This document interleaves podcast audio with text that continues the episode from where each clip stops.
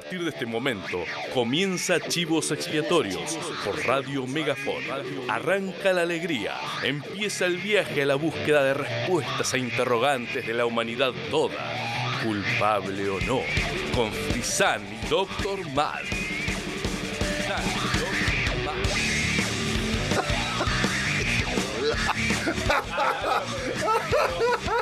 Perdón. Vámonos. Buenas, buenas, buenas, buenas noches, buenas noches. Arrancó la alegría con esta cara de una alegría inmensa que desborda el estudio de Radio Megafon. Te estás contagiando de mí, Carlitos. Así es. Gracias silencio. por los caramelos. Pausa dramática. Y bueno, la semana pasada ¿Hace yo me la pasé tosiendo. La semana pasada me la pasé yo tosiendo. ¿Mm? Ahora estoy bien. Ahora te toca a vos. Ahora yo estoy mal, así que la alegría desbordante que me caracteriza ha bajado un poco. El así otro que no se sábado le va a preocupen, tocar ¿eh? a Cami. Seguramente estar tosiendo. Y después nos vamos rotando. Vamos, vamos así, vamos rotando. Los Bien. rotavirus son así. Así es. Y bueno, tenemos un programa hoy. Tenemos las chivos noticias, novedades musicales y demás. Es, eh, entre chivos viene Laurena Maggio. Viene a hacer un poco de música en vivo, ¿puede ser o no? Sí, me mandó un par de fotos disfrazada, tuneada, cospleada, no sé, Uh. de eventos anteriores como para publicitar. Nunca te las mandé, así que nunca publicitamos con esas fotos. O sea que quizás se viene tuñada. Andás a ver el show que nos brinda acá en los estudios de Radio Megafón. Impresionante. Laurena, recopada. Eh, bueno, Yo estoy la- tomando un amargo serrano. ¿eh? La Sociedad de la Cinta, discúlpenos, eh, fanáticos eh, de esta sociedad secreta que se llama la Sociedad de la Cinta, donde pasamos música en cassette. Ustedes que están ahí y los que nos están oyendo, hoy no vamos a poder pasar porque, bueno, tuvimos un problema técnico. Eh, esto es como un mundo distópico. La música en cassette es la única salvación y el reproductor no anda. Pero vamos a llamar un técnico. Lo cómico es que apretás play y se escucha el ruidito, pero las perillitas no funcionan, así que separan, sepan, separan, escucha, vamos a inventar verbos. Separan disculpar. Vamos a inventar verbos. Separan, disculpar. Separan disculpar. Total. A esta altura, hacerle caso a la Real Academia Española me parece medio de siome, pero bueno. Así es. Separan, disculpar. Separan disculpar, eh, pero hoy no podrá darse. ¿Por qué no? Un alma bondadosa, buena, que desea hacer un cambio en su vida, que se da cuenta que la vino pelotudeando mucho tiempo. De pronto, voy a tener un buen gesto y le voy a acercar a la gente chivos expiatorios. Sí. Este grabador, así me reconcilio conmigo mismo. Estaría bueno, ¿eh? Eh, Bueno, Matías de Cenillosa, te digo que hoy no va a poder ser. A los muchachos acá que están llorando acá afuera, Paula, eh, no se Tranquila, preocupen. Paula Chosmalal. Hoy, encima que vino para escuchar la Sociedad de la Cinta, no va a poder ser. Bueno, eh, pero. ¿sabes lo que tenemos? Tenemos hashtag a nadie le importa. Que ya hay pististas acá, quienes Ah. estén viéndonos por YouTube, que guarda, ¿eh? Guarda, para quienes vean chivos expiatorios por YouTube, no en vivo, sino cuando se coloque el programa en el canal de YouTube por las secciones y todo eso, van a tener una sorpresa que acá tal vez en el- no la van a tener. Oh, surprise. Un, un hashtag a nadie le importa dedicado al cine de ciencia ficción. Exactamente. Así es. Bueno, seguieron en nuestras redes, las redes de la radio, www Radio cine, ¿eh? Megafon. viejo cine, no esperen ver cosas de ahora. Muy bien. Qué lindo cine, ¿no? El estético, el, el amor por el arte, por el arte puro, ¿no? Ahí- Cuando decían, ¿y cómo hacemos esto? Y mira, podemos poner este muñequito acá, este más grande allá, lo filmamos así, le pintamos de color acá y acá nada de computadora. acá. Así Va, lo es. estoy simplificando, pero bueno. No, pero un laburo Crean artesanal, un laburo artesanal hermoso de las pelis eh, viejas de ciencia ficción. Eh, www.radiomegafon.com.ar en el canal de YouTube de Radio Megafon. Seguirnos también en, en el Instagram y YouTube también de Chivos Expiatorios. Así que bueno, no tenés excusas, seguinos. Eh, ¿Hay un mensaje, puede Sí. ser o no? Santiago Veiga, Santiago Veiga, conocido actor. como el Emilio Dizzi de la Musique. Patagonia, que es igual, es un clon básicamente, eh, físicamente, no eh, humanamente, por decirlo de alguna manera. Gran persona, gran actor, gran compañero. Está de estreno con una obra de teatro. En este momento se encuentra en la ciudad de Paz, Plaza Winkle. Está actuando ahora. Está actuando ahora. O sea que no podríamos llamarlo. Es llamarlo, Le exacto. podríamos cagar la obra, digamos. Mm, guarda, tal vez haya alguien malvado que lo quiera hacer. No, ¿Alguien no. que lo quiere llamar a Santi Veiga? Mm, sí, ¿Está no sé. Podemos dar el, eh, el número, si querés. Pero bueno, en lo concreto, la semana que viene va a estar estrenando una obra que se llama Volvieron, y le pedí, che, Santi, copate, mandando, mandanos un audio y se copo. A ver. Así que, ¿querés que te mande primero las disculpas que pide Hugo y me colgué? Vamos, sí, total. Hola Pablo, ahí te mando el audio, casi casi que, que se me pasa. Apa. Soy Santiago Veiga, actor de Nauquén, y quiero pasar. invitarles a todas las personas que estén escuchando al próximo sábado 13 a las 21 horas hay un estreno de la obra Volvieron, escrita y dirigida por Juli Berusa, actúa Vicky Pon y Santiago Veiga quien les habla. Estamos a las 21 horas en el Teatro Teneas, Leguizamón 1785. Las entradas anticipadas están a 1.500 pesos y en puerta están a 1.800 pesos. Podés escribir a, a mi celular 2944 79 Hola, 59 83. Lo repito de nuevo por si el perro me tapó el audio. 2944 79 59 83. Me, escribi- me, me escribís y conseguís la anticipada. Muchas gracias. Impresionante. Anticipada Milka. Sí, no sabemos de qué se trata la obra porque no lo dijo, así que Bueno. vamos a suponer que son de... Pero lo bueno es, es ir a la sorpresa, sí. ¿no? No, vamos a decir que son de, de dos personas que vuelven. estimo que irá por la comedia. Sí, yo calculo que debe ser de dos personas que antes estaban en un lugar, se fueron de ese lugar y ahora Claro, regresan. muy bien, Por eso claro. volvieron. ¿entendés? Vamos, volvieron. La poética absoluta. Back for good, como decía Take That. Eh, bueno, eh, hoy está tocando también en este, en, en este tiempo. Si estás en Buenos Aires, porque tenemos oyentes en Buenos Aires, aunque no lo, no lo sepas. Pablo gente- Villalugano. Eh, Está Pablo de Villalugano, está Matías de, de la República Internacional de Cenillosa. Paula de Chasmalal, que nos vino a ver hoy. Mm, ¿Cómo no? Eh, Raúl bueno, de Pilar. Así es. Y después los chicos de, de Mantras que nos estuvieron mandando una, una música, están sacando disco y tiene una presentación dentro de poco. Bueno, Banda de la Muerte está tocando ahora en Uniclub, ahí, que eso queda ahí cerquita del Abasto. Tocan con IA, una banda eh, IAH. Eh, tocan hoy, están tocando en este momento, gran banda, banda de la, Vol- banda de la muerte, valga la redundancia. Eh, hicimos una entrevista hace un par de años en, Chivos Expiatorios, está disponible en el canal de YouTube de Chivos Expiatorios, así que chequealo con el vocalista, con el señor Diego Curtolo, más conocido como John. Así que vamos a ir con un tema de ellos, que se llama Te estás dejando mentir, de una placa eh, Pulso una mente maldita, una placa de hace 10 años, de 2013. Entonces, Banda de la Muerte, te estás dejando mentir.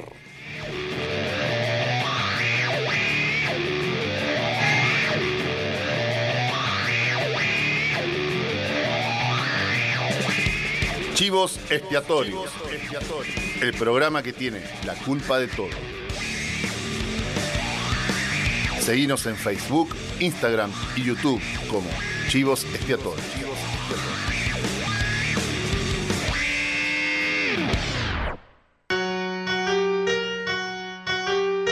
Chivo Noticias. Lo más destacado de la semana según los chivos expiatorios.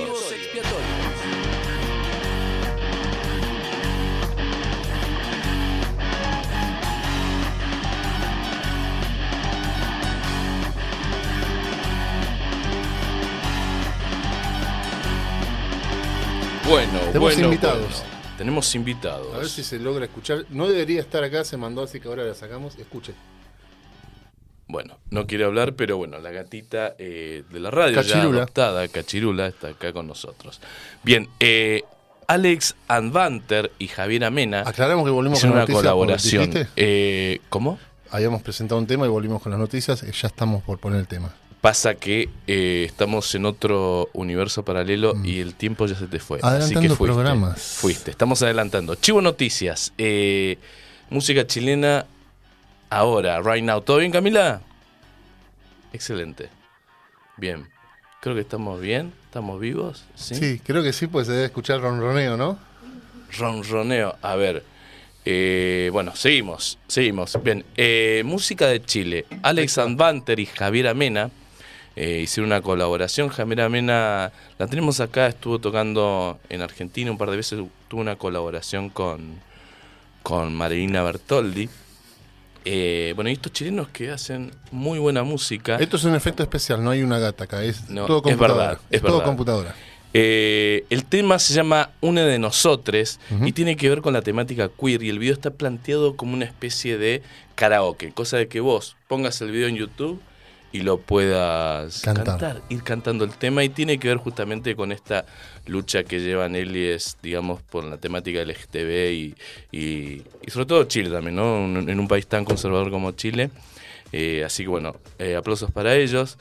Eh, Alex Banter está con un disco eh, con colaboración de Julieta Venegas, Cristina Rosenbich y Busca Bulla. Cristina Rosenbich, no sé si la tienen, pero tenía una banda que irrumpió en los 90 y en Chile es muy popular, de hecho estuvo tocándose muy poquito. Eh, tenía una banda en los 90 que se llamaba ¿Todo bien gatita? Eh, se llamaba Cristina los Subterráneos. Eh, muy interesante música, una música española. Por otra parte, también en nuestras latitudes, acá en el, en el cono sur, de, en la parte sur de Latinoamérica, eh, ya acá en, en Argentina, Louta estrena un, un videoclip, canción que se llama Veneno, donde le canta lo que son los, los vínculos tóxicos. Eh, Louta es uno de los grandes exponentes de, de la música más nueva de lo que es eh, la música argentina. Del más llamado música urbana le manda. ¿Qué, qué es música urbana? Es como música de mundo. ¿Qué, de qué calle, es será de calle, de, de ciudades, de capitales, tendrá que ir por ahí, ¿no? Bien, eh, ¿todo bien Cachirula? Todo bien Cachirula, excelente Cachirula. Gracias por... eh, bueno, tenemos colaboraciones, ¿no? Espero que no se haga pipí. Debe Ay, mira, ser- me está... Me Debe está ser lo más interesante que me está- pasó desde que estamos aquí en Chivos Expiatorio, la gata. Ahora mirando la cámara. Mira, epa. Hola. Está muy bien ahí, ¿eh? Bien. Buen plano, mira, sabe cómo posar. Bien, eh, Peter, Gabriel, eh, Peter Gabriel eh, saca un nuevo single, ahora justo en luna llena, ayer fue luna llena y se le ocurrió sacar un tema. Un tema que tiene que ver con, eh, con, con el budismo. Ah. Y, y que estuve en colgada. ceremonia. Y vos que estuviste ahí. Una colaboración en sintetizadores de Brian Eno. Eh, según Peter Gabriel, se me ocurrieron algunos acordes, melodías y de palabras. YouTube para quienes no sepan. No, ¿No? no, ¿No? ese es Bono. No, Ino. Este es Brian Eno. Eno. Claro. Te, lo di- te la, te la juego ahora, mira. Bueno, eh, se me ocurrieron algunos acordes, melodías y palabras sobre, sobre un ritmo en el que estaba trabajando. Probamos algunas cosas que no funcionaron del todo, por lo que permaneció inactivo durante bastante tiempo. Luego comencé a jugar con él de nuevo y cambié el estado de ánimo y el ritmo y algo más comenzó a surgir con un mejor coro. El tema en cuestión se llama Four Kinds of Horses, algo así como cuatro tipos de caballos. Eh, King Gordon, la, la célebre integrante de los Sonic Youth, eh, estuvo cumpliendo estos días 70 años y saca bueno, una canción nueva con un dúo que tiene, se llama Body, Body Head, eh, solo en Bandcamp, no está disponible en las plataformas No musicales te quiero decir que te gané, pero populares. sí, te gané. Productor de YouTube, Tomás. productor pero no integrante. ¿No? De YouTube yo no dije que sea integrante. Ah, muy bien, ¿Eh? excelente. Disculpa que te Perdón. interrumpa. Discúlpeme, señor Pablo Todo Fraser. bien, que no se repita. Lo arreglamos, lo arreglamos a la salida, igual. Agarré soberbio el chavo. Lo arreglamos ahí afuera con los pibes de la Sociedad de la Cinta. Bien, eh, está solo vía Bandcamp este trabajo nuevo de King Gordon con este dúo que se llama Bodyhead, eh, que está con el vocalista Bill Nace y hacen una onda bien colgada, bien, bien loca, experimental, con guitarras estilo drone, que es como hacer loops y nada, es como repetición, repetición tipo mántrico y... y Como la ceremonia de hoy. Claro, una cosa así. Música para volar. Bien. Ya lo había dicho un célebre eh, músico argentino. Eh, bueno, ¿qué más? ¿Qué más? ¿Qué más? Eh, Bush. Bush, George. esta banda de. No, ese. Por favor, no. Bush, banda inglesa de, de Londres. Justamente el nombre lo toman de un barrio. De un barrio londinense. Saca una nueva canción que forma parte de. Es como una especie de. eh, a ver cómo poder decirlo. Es una singularidad porque sacaron su álbum el año pasado, 2022, y este tema viene a formar parte de lo que es una edición de lujo, con el álbum del año pasado y algunos temitas extras que van a agregar. Eh, este tema se llama All Things Must Change, algo así como versiones de- todas las cosas deben cambiar. ¿Hacen reversiones de los temas esos anteriores no, no, o no. solamente? Agregan temas, agregan temas. Parece que no tenían muchas ganas de sacar un nuevo disco y dijimos, bueno, ya que sacamos este Deluxe, Deluxe Edition, eh, estos temas pongámoslo ahí, mucho bardo, hacer un disco nuevo. Eh, recordemos que Bush había irrumpido en la escena de la música mundial a mediados de los 90. Eh, raramente ellos como ingleses tomaron el sonido de, de Seattle, ese sonido grunge, Nirvana, Pearl Jam, Alice in Chains, Garden, todo ese sonido lo tomaron y bueno, para los ingleses bastante raro. Y bueno, la rompió, la verdad que debo recomendar sus dos primeros discos, Sixteen Stone y Razor Blade Case son, son discos tremendos, creo que ninguna canción es descartable, una más bella que otra. Y bueno, con el tiempo obviamente han perdido un poco la magia, pero siguen ahí rockeando. ¿Qué hace bella una canción, ya que estamos? Aprovechemos las chivos noticias para Bueno, todo debatir. es. eh, eh, yo creo que la belleza o el gusto por una canción es eh, relativo, ¿no? Bueno, es el arte subjetivo. Es todo O subjetivo. sea, a vos te puede gustar algo y al otro le parece lo peor que vio en Claro. su vida y, y así está todo tal bien. cual, tal cual. Eh, bueno, Matchbox 20 eh, saca una nueva canción. Esta es la banda de Rob Thomas. Rob Thomas lo tenemos de. mm, Sobre todo se popularizó mucho a partir de, de ese disco que saca Santana, creo que a fines de los, de los 90, donde invita un montón de músicos. Eh, y uno de ellos fue el tema este Smooth, donde invita a Rob Thomas de Matchbox 20, que era una banda que también irrumpió ahí a mediados de los 90. Música tranqui, si querés eh, un rock tranquilo. Y bueno, vuelven a la carga. Y esta canción se llama Don't Get Me Wrong, algo así como No Me Malinterpretes. Y tiene que ver con la relación que tienen ahí dentro de la banda. Eh, y según bueno, Rob Thomas dice, muchas veces cuando las personas han estado juntas durante años, puedes tener discusiones que se ponen muy calientes y te mantienes un poco nervioso. Es natural que alguien a veces piense que puede ser el final. Esta canción era solo alguien que decía, sé que a veces me enojo, pero no voy a ir a ninguna parte. Habla un poco de las relaciones de la banda, las cosas internas, y un poco el seguir para adelante, ¿no? Vamos, no debe ser fácil convivir en una banda generalmente de cinco integrantes, cada uno con sus, Bueno. con sus cosillas. ¿no? Los hermanos Gallagher, mejor ejemplo. Los hermanos Gallagher hizo que eran hermanos, ¿no? Bien.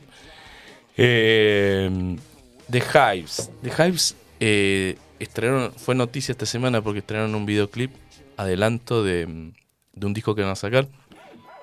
Tras 10 años. Eh, bueno, ellos sacudieron con su música en los 2000 en los 2000 con todo esta, este nuevo rock nuevo que la mayoría de la banda empezaban con D, ¿no?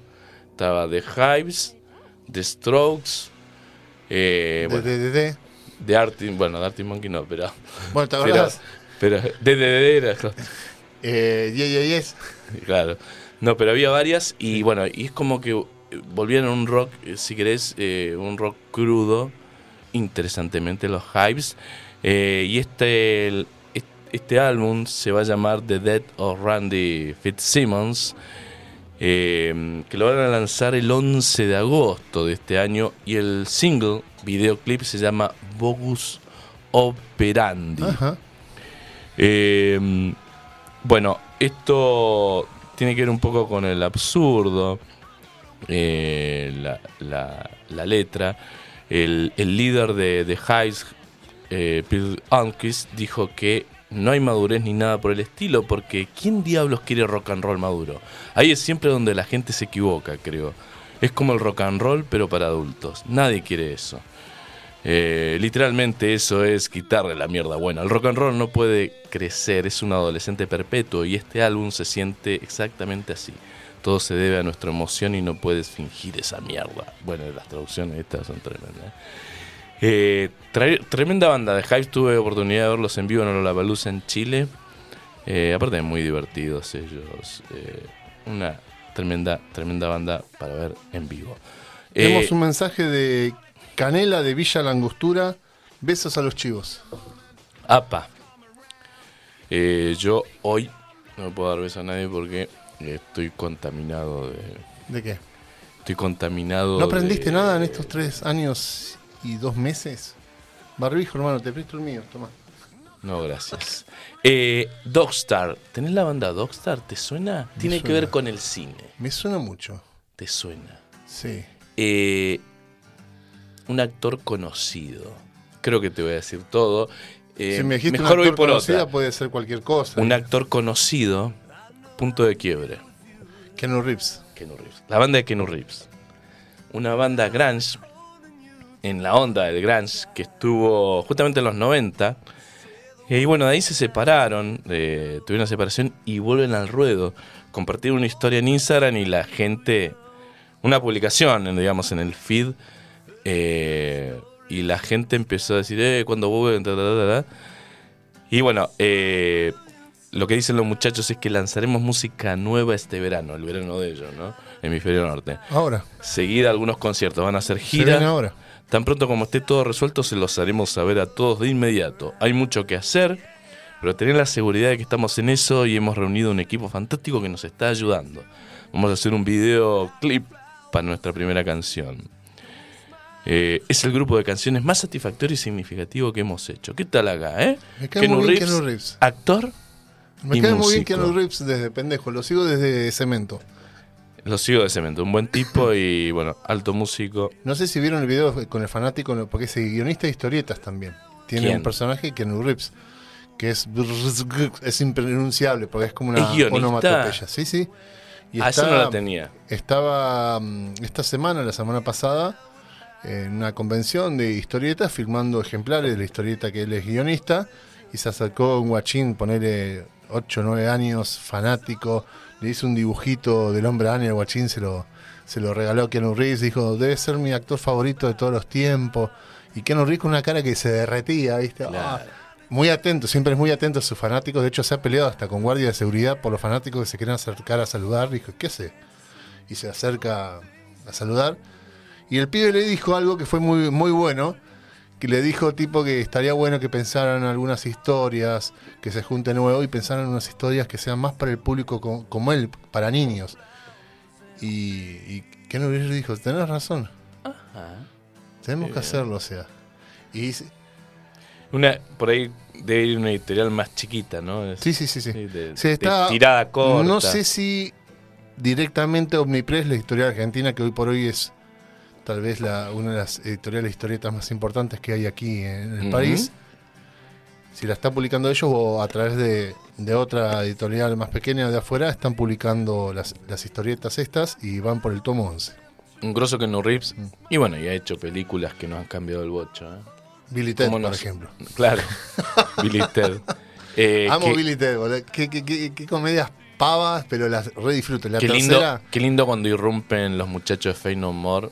Algo loquísimo. Aparte, Fey No More tampoco era que era tan popular y aparecen ahí, es tremendo. Sí, sí, sí. Y la última, Bill Ted, bueno, muy mucha nostalgia.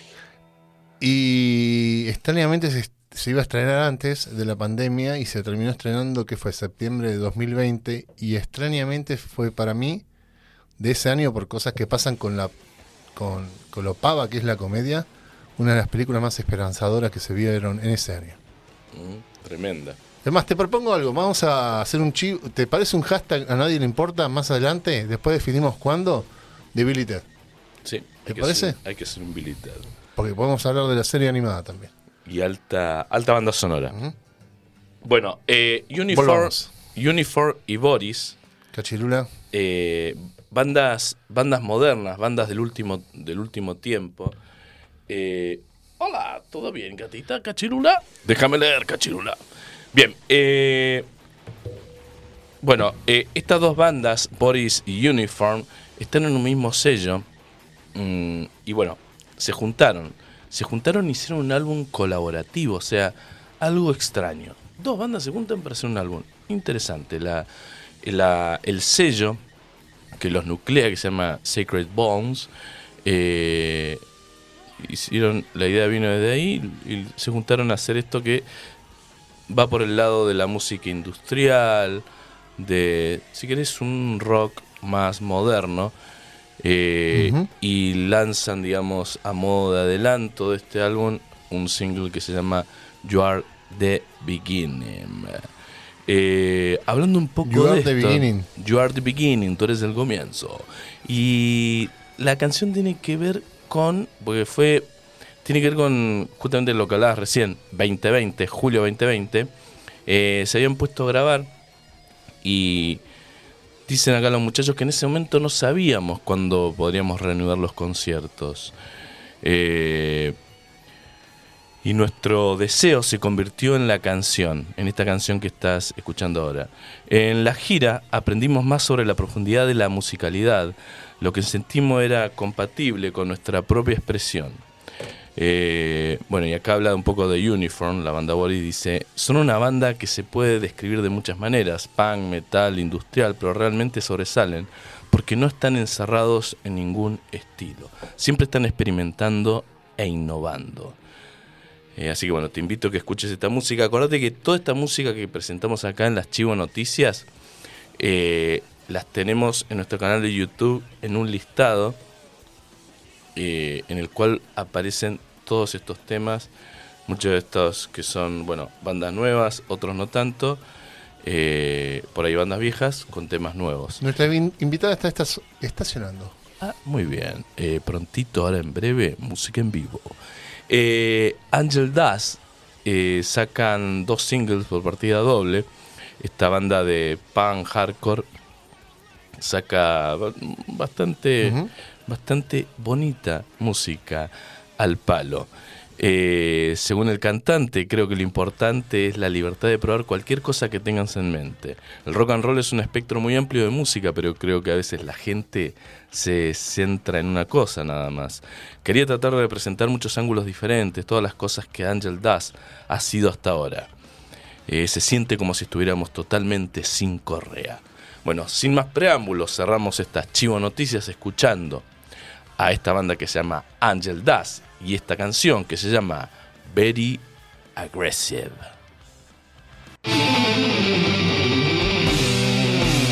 Entre chivos. Entre chivos. Un espacio para conocer o hablar de cosas importantes y no tan importantes.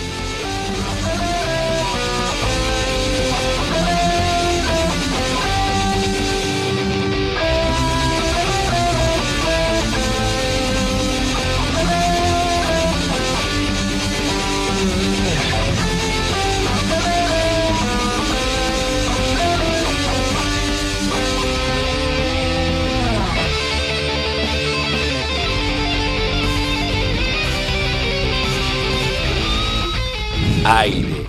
En el ambiente hay aire. Sopla el viento patagónico. Y hay talento, hay talento. Hay talento, hay talento, porque hay mucho talento en el valle, en el valle valletano.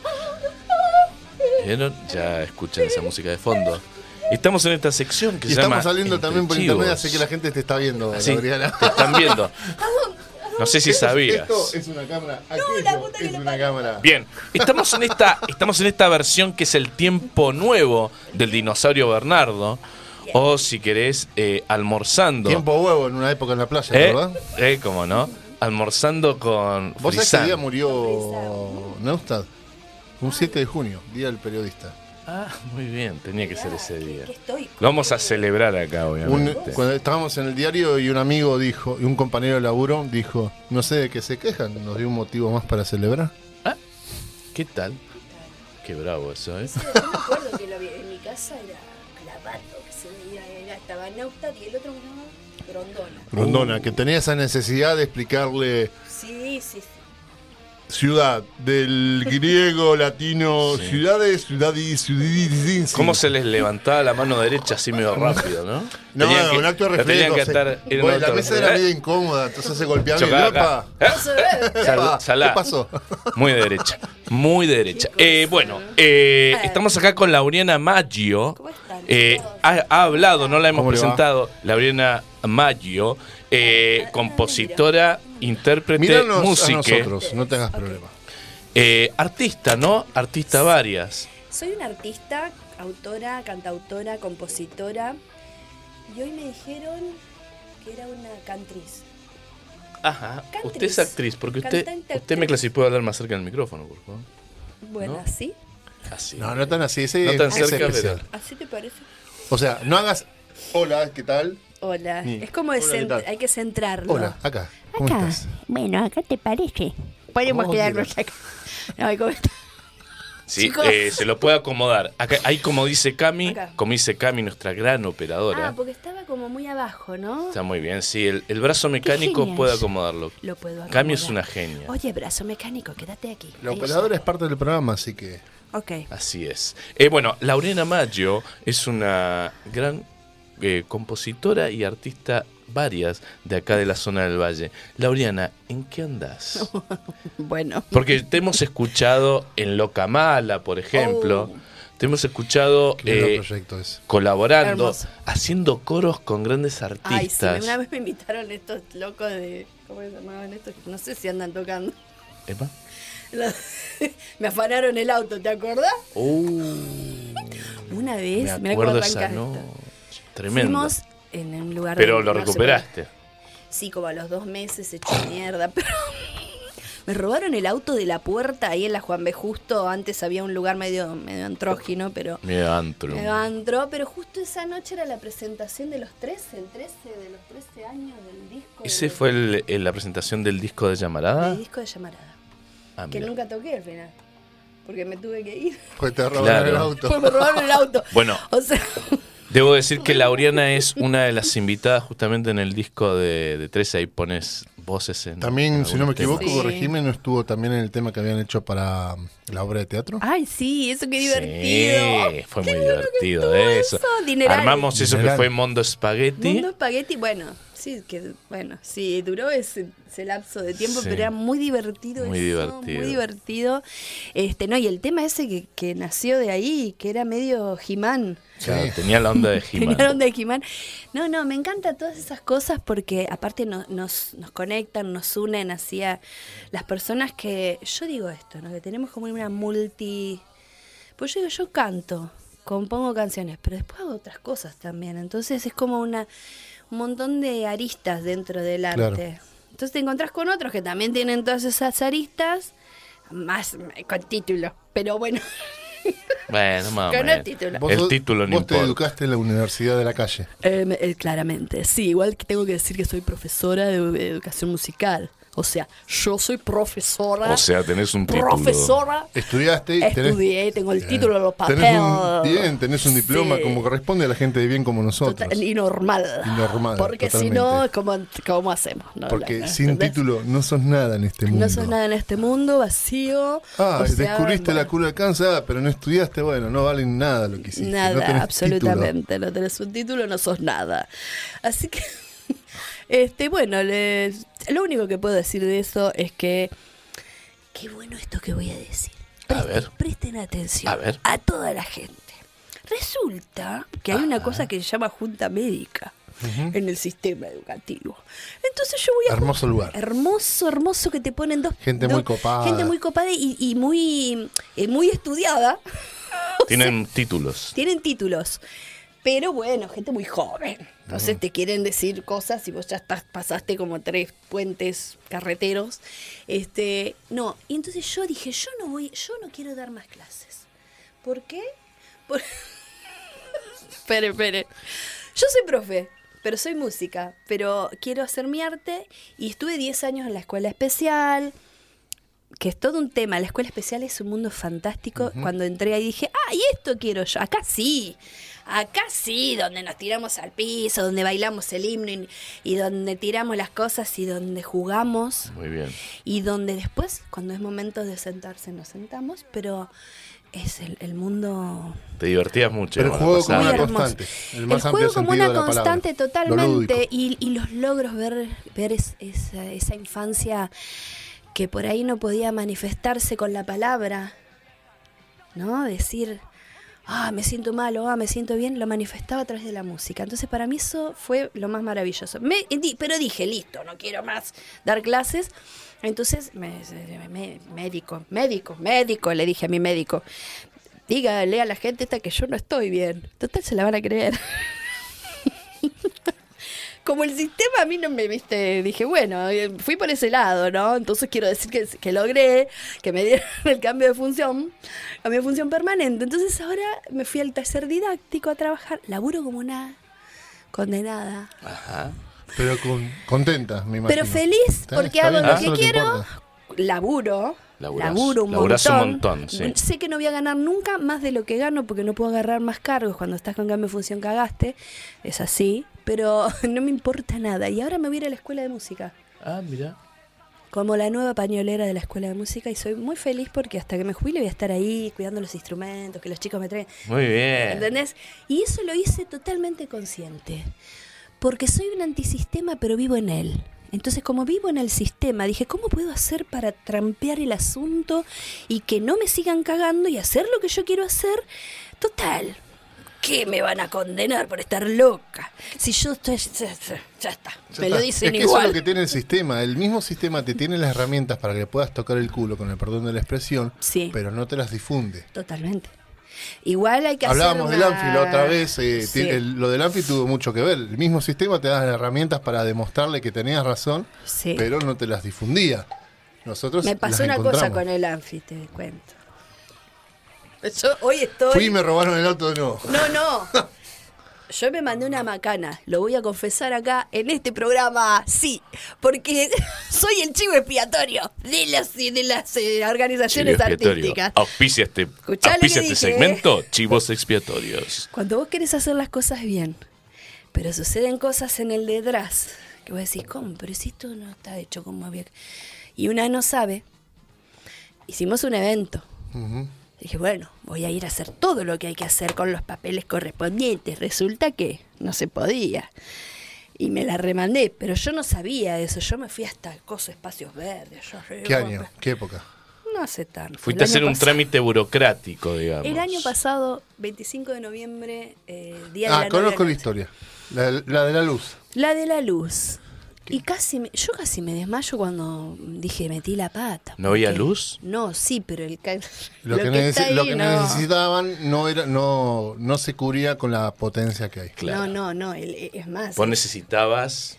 No, no yo solamente. Cualquiera que va al Anfi necesita tener una, una base Sí. de que cubra cualquier sonido que vayas a poner. No, tal cual. No está habilitado para eso. Lo voy a decir en voz baja. No está habilitado. Entonces, digo, no está habilitado, digamos, lo- el watt que hay que tener para... Está Se puesto- pueden hacer cosas, pero no con algo que Claro. demande, no sé, un Claro, Lollapalooza, por, por claro. ejemplo, por Yo pensaba cuando me que no va, el cable... el sol de México no va a poder ir ahí. No, no. No. Pero había Ahora un que cable. vuelve, no va a poder Eh, No va a poder. Va a tener que pedirme permiso. Bueno, Eh, no, yo pensaba que el cable, famoso cable, dije, es un cable que es el cable mágico, no sé. El Ese es cable- un cable que casi me es, el, cuando lo es vi. el cable más buscado. Es el cable más buscado, permíteme Sí. No, pero es un cable que lo único que hace es llevar de un lado al otro, pero no es Sí, que... sí. Claro, no, no. Pero la gente de los lugares que te habilitan no sabían que la- de la existencia de ese cable. ¿Cómo me dice la de espacios verdes? ¿Cómo que hay un cable? Claro, le digo, pero yo pensando, si yo tengo el cable, ya lo fui a buscar. Me la cara que me puso esa señora. Y dice que no aparecieron porque tenían eventos en otros lados. Pero me se- sentí como que estaba destapando algo ahí que mm, no Estaba destapando el anfio otra el vez. anfi, estaba como claro. Porque yo para mí estaba todo En regla. en regla. No. Falta.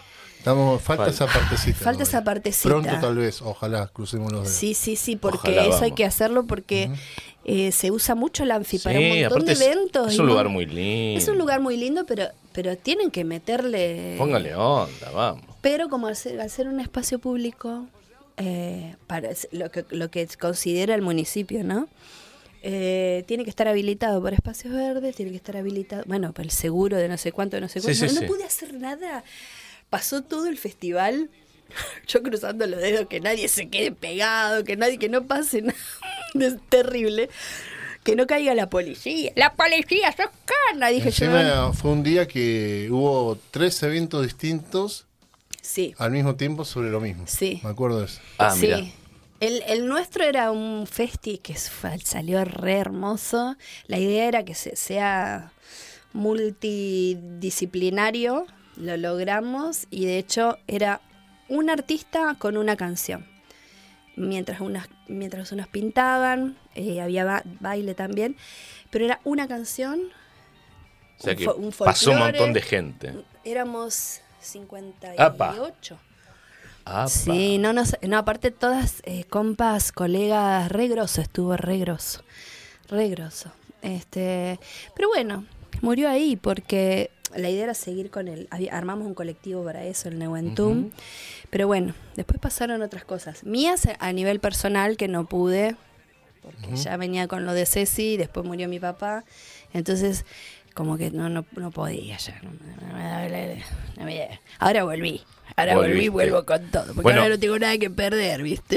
Eh, ¿En qué estás actualmente? ¿Qué estás haciendo de, de- de música? ¿Cuál es la actualidad de Lauriana Maggio? Te cuento. Porque vos tenías la banda con Ceci, eh, Loca Mala. Sí, loca mala. Muy divertida, muy divertida de. Bueno, loca mala, ay, la re extraño, la re extraño, la re extraño. No encuentro. en- Vos es que tengo amigas y Hay registro amigos. en YouTube para quienes era Ay, muy loco era lo que hacíamos. Loca mala. Dúo dinámico, Pero no tenemos nada como la gente. Lo único que tenemos como la gente el video de ADN, que ese sí lo pueden buscar, eh, de una cosa que hicimos en pandemia. y que fue medio colectiva también. si no sí, fue de- desde la asociación, desde la AMI, que estoy a full ahí militando en la AMI.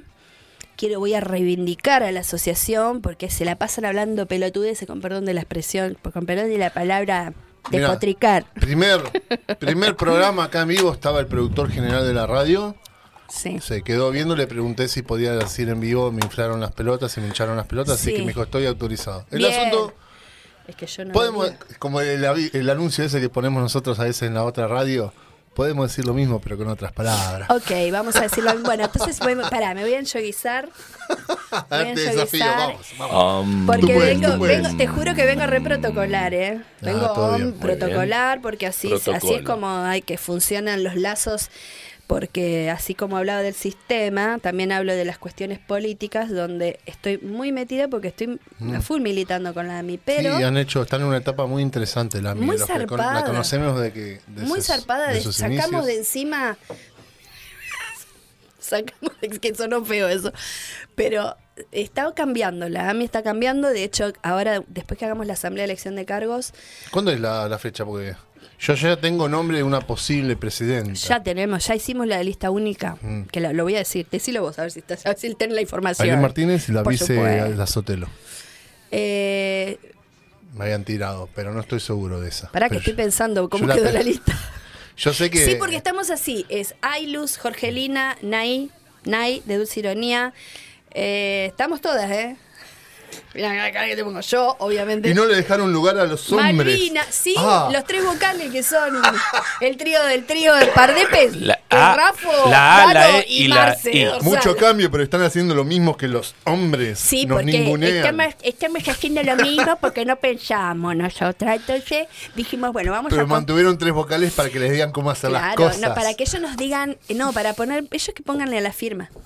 Que después no tenga que salir yo a buscar a nadie, ¿viste? Igual yo Como te digo una cosa. No sé cómo será el estatuto interno de, de- de la AMI, ¿Te pero a cuento? veces, cuando, si la cúpula, es decir, presi y vice renuncian por X circunstancia, al que le corresponde asumir al lugar. Es de- al vocal. Es el primer vocal. Pero te cuento una cosa que vos no sabés. Que nosotros ya tenemos, eh, por eso te decía, después de la asamblea se viene la extraordinaria para cambiar el estatuto y para cambiar la comisión directiva. Porque 15 personas, yo, y esto lo voy a decir en vivo, ¿estamos al aire? Voy a decir esto. Yo entré a la AMI hace tres años. Si yo te digo que todavía no puedo terminar con la contadora, el quilombo que había en AMI legal, que no es de ahora, pasar. ¿eh? Viene de arrastre. Y voy- podría decir, tirarte nombres que están en otros est- estatus ahora de, de gubernamentales que se, se fueron de la asociación. Y dije, "Ah, cosas- Bueno, había que resolverlo a eso.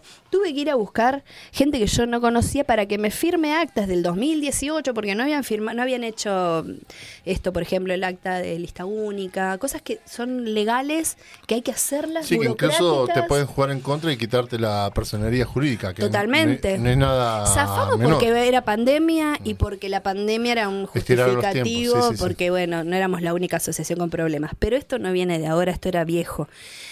Ahí yo me empecé a dar cuenta de varias cosas. Primero del quilombo que era, segundo del discurso pedorro ese de hippie, vamos a armar una asociación porque vamos a luchar por nuestros derechos, pero no queremos. Nosotros no vamos a tener cuenta, no vamos a est- esta cosa antisistema que si vos querés hacer eso, tenés que armarte otra cosa. En ese momento, era el- yo no es que reniego de eso, al contrario, digo, lo armaron igual y era la opción que existía, la más cercana para poder hacer lo que hicieron, que era la creación del INAMU, básicamente, porque toda esa lucha fue para que se creara el INAMU. Pero ¿qué pasa? Después se quedaron ahí, en esa, entonces hay un montón de situaciones legales que se trabaron porque no está terminado de construir el concepto ese asociativo que quieras o no, una personería jurídica debe tener. Y si no te vas al campo a jipearla con tus amigos, de tocar la guitarra y, así- y no en una asociación. O te armas un sindicato con otra que también es un laburo. No es que o una cosa o la otra y una es menor que la otra, no. Todo implica que te tenés que sentar a escribir, a redactar, a firmar, a acordar. Y eso es un laburo que tal vez no estaban tan dispuestos a hacer en ese momento. Llegamos, algunas personas, no quiero decir las pibas, pero, pero llegamos como a ver qué pasa en la AMI. Y nos quedamos, porque en otros momentos cuando quisimos entrar, no fuimos. ¿Por qué? Porque era una pared así que nos decía, acá ustedes no. Ahora sí, nos pudimos quedar y de hecho cambiaron las cosas para bien, porque las propuestas que empezamos a trabajar con, con Tito a la cabeza, con esta apertura de Tito de que sea esto horizontal. El sábado que viene viene Tito acá. Ay, qué bueno, porque bueno, Tito ahora estas semanas estas semanas estuvimos además laburando un montón con el proyecto de ley. Claro. Que es la Este, segunda, la segunda etapa de la ley nacional. No, no, esta es una Ah, ley el proyecto de ley de provincial de Claro, cultura. que en realidad surgió de una conversación. Estoy cansada de explicarlo, pero es así. Fue una, una conversación que tuvimos en Casa de las Leyes.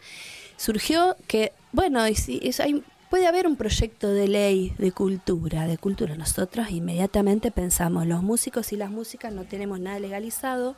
Sí tenemos, para, podemos ser monotributistas, como cualquier eh, trabajador, trabajadora que no trabaja en relación de dependencia, todo eso.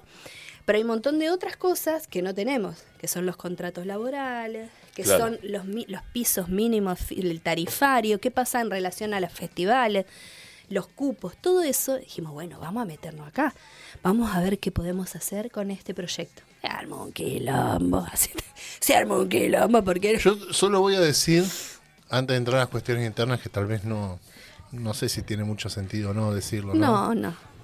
Eh, que a mí lo que me da bronca de ese tipo de proyecto de ley es que siempre.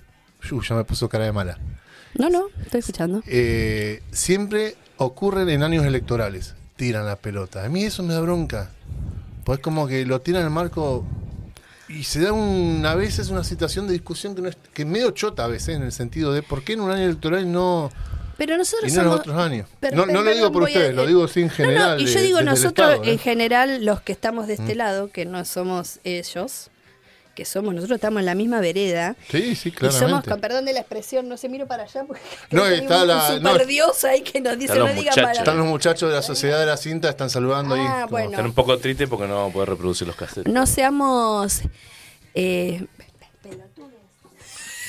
Ok. ¿puedo decir? Cami, ¿vos no autorizás a decir eso? Sí. Bien. pelotudes boludes. O sea, a ver, a ver, a ver, gente, están diciéndonos, vamos a armar un proyecto de ley, pongan lo que quieran ustedes. ¿Esto no quieren? Lo sacamos. ¿Quieren poner otra cosa? Sí, pongámoslo. ¿Quieren que lo hagamos en, en noviembre? Vamos noviembre. ¿Quieren- no está- o sea, no era que lo hacemos ahora porque decís esto y van a hacer lo que nosotros queremos. O sea, ¿de ¿qué? Somos idiotas. No somos idiotas, vamos a pensar, vamos a reflexionar y nos vamos a juntar. Sea quienes sea que están, de hecho perdieron, pero de hecho perdieron, y lo digo esto porque todo tiene que ver con todo, Y nada tiene que ver con y nada. nada tiene que ver con nada. Y el proyecto de ley lo metimos igual. Y lo metimos igual con todo lo que pasó en el medio, con todas las cosas que queríamos poner. Sobre todo, que no era la ley que queríamos, lo sabíamos, porque después empezamos a ver que no, pero esto no es la ley que queremos.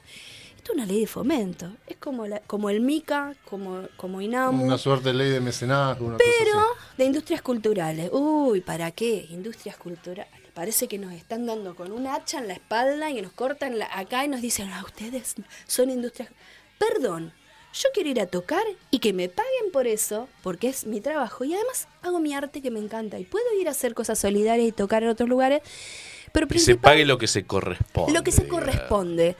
Y también quiero, y lo digo esto con años de haber estado en los escenarios, no lo, o sea, antes no pensaba así, ¿eh? Antes yo quería tocar. No me importaba todo lo otro. Después me di cuenta que no, que sí me tenía que importar, porque yo soy parte de eso. Y la industria cultural, que era la discusión que teníamos con algunos colegas, eh, nosotros queríamos sacarle el concepto este grandilocuente de la masa, por eso sacamos la palabra masivo, de eventos masivos, pero tuvimos la oportunidad de sacar esa palabra y decir, no queremos poner eventos masivos, queremos poner eventos culturales, comerciales, quieren ponerle comercial, es comercial, pero no masivo, porque si yo quiero tocar acá en la esquina acá de la plaza y ahí se va gente y ponen un Sí. y qué sé yo, Aparte es un te- hecho te cultural artístico. Te refuerza, disculpa que te interrumpa, no, Sí, no, es, no es la intención. Es el hecho de a veces lo que importante el significado de algunas palabras, de poner eventos, de evitarle ponerle masivos, no solamente por la palabra masivo, sino de que entender que eventos solamente se va mucha gente. Sí, Si total. son dos boludos, no más, que tiene que ver con esto. Y a veces eso a veces ocurre en la fiesta, vamos a decir la fiesta de la flatulencia, como le digo yo. Sí, Todo bien, a mí me encanta que esté, yo voy a ver a los artistas locales y después me voy. Rara vez me quedo a los que vienen a verlos de afuera por una cuestión de voy a ver mis artistas, no claro. que son eventos gratuitos, pero no son gratis. No, se le paga a los artistas a veces dos meses, tres meses después, con suerte. sí. Y eso a veces te termina generando que el artista local tiene que tocar gratis, siempre. Pero además, Y es una- y y es es- y un- además es, una engaña. Mm. es una engaña pichanga, te voy a decir, porque porque por supuesto algunas bandas locales las llaman por teléfono y les dicen, che, ¿están para tocar a la conferencia? Sí, queremos tanto. Oh, no estamos para eso, no, no podemos, no llegamos. ¿Qué no van a llegar? Le están pagando 48 millones a tal, no vas a tener para este... Y ahí sí- te- y ahí entra en juego la eh, AMI y que entra en un laburo juego este el regateo, el regateo por dos, dos pesos. Pero espera, lo peor es el concurso que, porque tenemos los colegas que Eso van a tocar, tremendo. porque lo llaman. Una Margo Serrano, No, gracias, querido. Tengo una agüita acá, en mi- ahora, ahora la saco. no sé por qué hace espuma. Eh, No sé. No, no es cerveza, no, se sé. preocupen. es un Fernet. Eh, Aprendí la lección de tener líquido. Hay que Tal tener, vez- siempre. Yo tengo, por eso yo ando con No es lo mejor, pero aprendí la lección. mira, Ahora que estoy recuperado de la tos. Claro, es que siempre hay que llevar lo que uno beba. Bien. Muy bien. Yo Bueno, saqué, para que termine la, idea de esto, porque... Claro, la- porque queremos que toques también música, si no vamos a estar el- esta mañana. Por supuesto. Eh, no, capaz. Me quedo toda la semana. No, a lo que iba es, el concurso era, por ejemplo, te voy a hablar del, an- del año pasado, no del anteaño, que fuimos y nos plantamos así, con Nay de Dulce Ironía y con Andrea Gómez, las tres, fuimos a, a ver... ¿qué La de pasó? 2020, la fiesta de la conferencia Claro, antes de la que, pandemia. los que nos di- dimos la vuelta y lo esperamos a Juan Quintana así, en- así. Y después de, esa, de eso que hicimos... ¿Verano 2020? Sí, Febrero. Febrero febrero 2020. 2020, que Sí. es más, te- que fue Ahí la- nomás explotó después la pandemia. Claro, Sí, porque después este, tuvimos otro vínculo ahí nosotros. Y ya después la fiesta pasó a ser nacional, así que, bueno. Pero quiero decir, hicimos todo ese trabajo, éramos tres personas. Y además porque en diciembre se había aprobado el cupo, el cupo, Sí. la ordenanza de cupo con la que habíamos trabajado nosotras. Entonces fuimos a ver si estaban cumpliendo, si quería lo que pasaba. Nos cagamos de risa, obviamente, de algunas cosas. Muy religioso todo. Pero eh, el tema fue así. El que ganaba se ganaba 40 mil pesos y la posibilidad de tocar en la fiesta de la confluencia. Pero al final dicen, bueno, y les tenemos una sorpresa. Además, todos los, los que no ganaron también van a tocar en la confluencia. Nosotras así, ay, les están dando ese regalo, Qué pensábamos. lindo. Es hermoso. Qué hermoso. O sea, los que ganaron le pagan 40, los que no ganaron tocan de nuevo, dos veces, gratis. Gratis. Está buenísimo. Y esto, Es la oportunidad esto- que te estamos dando para mostrar tu ¿Entendés? arte. y esto sin contar, eh, cuando eran otras instancias, esto que era con una pelea de gladiadores por me gustas en, en internet, No, Uh. no, eso es terrible. sin contar lo que era Eso hace como 10 años pasaba. ¿no? el traslado, eh, lo que es el ensayo, el traslado hasta allá, tocar contra un jurado. eh, Y el jurado. y el ¿Quién es el jurado? Yo no tengo nada en contra de ciertas personas, pero. ya que te estén mirando, sí, ¿qué pasa? Cam- Camila, ¿cómo era? Lauriana, ¿podemos canto. escuchar música? Sí, obvio. Pero, eh, tiene Yo que tengo ver, muchas porque ganas de Queremos hablar de que nos deleites. Yo por eso reivindico, eh, mientras te saca la Sí. guitarra, te- termino de decir este, este chamullo bien demagógico. eh, eh, celebro las aso- asociaciones más allá con las diferencias que podamos ya tener, porque Obvio. está perfecto que tengamos de al- por a- eso es la política, el arte de la discusión y la construcción a través de la diferencia, por lo menos desde mi concepción. Es que eh, con, est- con estas agrupaciones, con las leyes, lo que se empieza a valorar es que no solamente el artista toca la guitarra, rajuña las piedras en un fogón. Es empezar a ver el rol del artista, no importa la disciplina que sea, como trabajador de la cultura. Claro. Por ende, como trabajador de la, de la cultura, es un su- sujeto sujeta de derechos. Ujú. Qué bien Por ende, eso. hay leyes que las, que las contemplen y los protegen. Por ende, necesita también tener aportes. Por ende, necesita tener un seguro. Lo- Por ende, necesita tener una obra social. Y vos, al menos- vos porque vos la podés zafar porque sos docente. Total. Pero hay gente que no, Tal Hay cual. gente que no. que vive con el De hecho, con la tocada. otro, otras colegas como yo estamos haciendo todo eso por, por amor a la Sí, sí, tal ¿eh? cual. Y te voy a decir que yo me estuve, me comí un montón de garrones de gente que me da, que digo, pará, pero vos estuviste todos los jueves a tal hora, leíste lo que dice acá, yo me leí todo, dije esto no. Ah, y otra cosa que quería agregar de lo del proyecto este que presentamos, Sí, muy bueno. importante, Con fundamental. Tito vamos a poder preguntarle seguramente eso. Eh, que sí, es esto de... Porque en ningún lugar del proyecto de ley de fomento de industrias culturales hablaba de la persona. Hablaba de los hechos culturales como tal y siendo parte de esta industria, bla, bla, bla, toda esta cosa, ¿no? El concepto que no es, de, no es de acá, es más bien de afuera. Entonces lo que hicimos nosotros es agregar el concepto de la persona, porque el hecho cultural no se hace solo y además reivindicando al ser humano, a la ser humana, eh, por el tema también de las inteligencias, no sé si vieron lo- todo lo que está pasando de que ahora con Inteligencia bueno, artificiales. inteligencia artificial. Hay mucho golazo también, porque no es tan así como está y es mucho. se- fíjate, ya a nadie le importó. Ya, sí, ya pasó. Ya pasó. Ya pasó. Hashtag bueno, pero a nadie de importa. a nadie le importa. Pero de todas maneras, dejamos en, la- en el proyecto este concepto. No solo el, el- hecho cultural en sí, sino quién realiza ese hecho, es- esa, ese arte, la persona. Tal cual. Muy bien. Excelente. Come on. Y te agrego un comentario cortito porque tiene que ver con algo que está pasando en Estados Unidos. Hashtag a nadie le importa, pero a los que estamos vinculados al cine. Estados Unidos en este momento, mi soli- solidaridad con todos ellos. Sí. eh, no, no lo van a escuchar. Están en un paro muy. El segundo paro que hay después de 15 años, el último fue en 2008, de escritores y guionistas.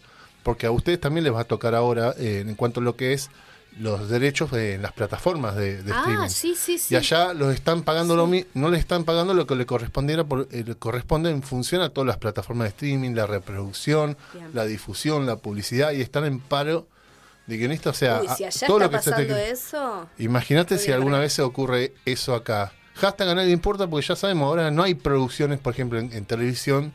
Sí. Son muy pocos los casos, me sobran los dedos de, de una mano para contar las fricciones propias acá. La- fíjate lo que es la gran ironía. La mayor producción que hay hoy por hoy de ficción en televisión o contenidos eh, para, por ejemplo, eh, canales como Encuentro vienen del Estado. Sí, Los privados, formatos de afuera. sí, tal cual. Realities. Claro, por eso es importante luchar por nuestros Mm. derechos y que y poner como prioridad a artistas locales en cualquier evento, sea público o No por esta privado. cuestión, hay nuestros no, no, no. artistas, sino porque es lo que corresponde. Porque es lo que corresponde. Tal cual. Qué, qué excelente, Frillán. No, yo te digo una cosa. Por eso me odia tanta pará, gente. Pará, vamos. Salud. No, pero yo te. Vamos a brindar dos veces porque tengo agua. Agua. Mm. Amargo Serrano. Este, no, excelente, excelente porque es por ahí. Así es como venimos. Sí, y la sintetizo así podemos escuchar tu arte también, porque Sí. era una de las razones de tu presencia aquí. Eh, hoy, me, hoy vi una de las mejores imágenes que tiene que ver con este paro, un actor de una gran serie que es eh, Lucifer, que se desprende de Sandman. sí. De, es muy divertida, tenés que entrar en el Sí, código, es verdad, sí, pero sí. es muy divertida. Sí. Que es Lucifer, que pone una agencia de detective básicamente en la tierra, porque se infló las bolas de estar en el infierno. Es buenísimo. y está el actor eh, eh, Tonelis. eh, Está re bueno el Jun- cartel ese. Junto con los guionistas que están parando con un cartel escrito así a mano, así nomás. Soy un actor y no tengo no, no sé qué decir, no tengo nada para decir, una cosa Ah, así. muy bueno. En apoyo a los guionistas, así que Qué me parecía. bueno, qué bueno. Ay, Eso es no lo que está ocurriendo. Ahí pasa lo mismo en la, plataforma de streaming, tanto para, para lo que es, eh, bueno, las series y después la plataforma de streaming de música. Sí. Hay dos o tres que se llevan toda la guita. Ah, y el artista, el que ras- realmente lo hace, Bueno, en ese Sí, sentido hay, una. No gana nada. Son la- condiciones que No hay llega una- nada. Hay una que está a- impulsando ahora que más o menos la conozco y sé que estaría perfilando para lo que se debería ser como lo ideal en plataforma de streaming de música, que es BitHey, que va en ese... Después te paso bien Ah, el nombre. favor. Va en, e- en ese sentido. No sé cómo funciona, no sé cómo es el caso de reproducción, pero se están haciendo movidas interesantes y están llevando así como músicos tipo gira en todo el país que están en esta plataforma. La semana que viene, eh, ahora me voy a fijar bien después en el celular para que lo pasen, porque se va a hacer un taller, justo, van a dictar un taller sobre plata- plataformas digitales. Estoy en comunicación con Juan Fort, porque Juan está ahora trabajando en el municipio y nosotros pedimos una reunión desde la asociación para ver qué era lo que, qué, a ver qué está pasando, qué convenios podemos realizar con las asociaciones, no solamente nosotros a mí, sino con Centenario, con Zapala, con San Martín, que estamos laburando todos juntos. De hecho, una compañera de AMI hoy está en San Martín en una fecha de... Que tienen una agrupación de músicos independientes. Musa. Musa, sí. so- No, estamos Muy- laburando todo juntos. muy interesante Entonces, también. eh, yo a Juan le, bueno, en esta reunión que tuvimos, este, fue una de las primeras cosas que sucedió esto de, ¿no? De, de, de armar talleres para que podamos estar y decir, bueno, a ver, ¿de qué se trata esto de las plataformas? Que venga una persona que Claro. sepa del tema, bueno, va a ser la semana bueno. que viene. Después les mando la data. dale mandando la data y la pasamos acá. 22 20, Carlitos. Hacemos. Come on. ¿Te animás a hacer una seguilla de dos, tres temas y cerramos ahí? Dale. Los que vos quieras. Bueno, este, de paso les, les cuento, este es un tema nuevo. Yo un tema nuevo. Este, porque Loca Mala, si bien falta terminar el disco, porque le quedó por la mitad, creo que este año voy a ver si puedo, este, se cierra, por supuesto, sin Ceci. Yo no puedo seguir, pero siempre va a estar en mi corazón y ese disco va a ser el, el cierre de todo y, el, y la apertura de todo, ¿no? Pero tengo otra banda que se llama La Espacial y que hacemos rock y que está re buena y ahí también puedo hacer lo mío. Es otra cosa. eh, y este tema lo estamos preparando con ellos, con mis compañeros. Nada que ver, o sea, lo que yo voy a hacer ahora no tiene nada que ver con lo que hacemos con ellos, pero así surgen las canciones. Va por ahí, claro.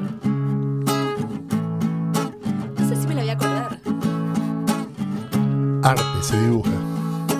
Una noche impensada te dije que el pasillo olía a otras sombras.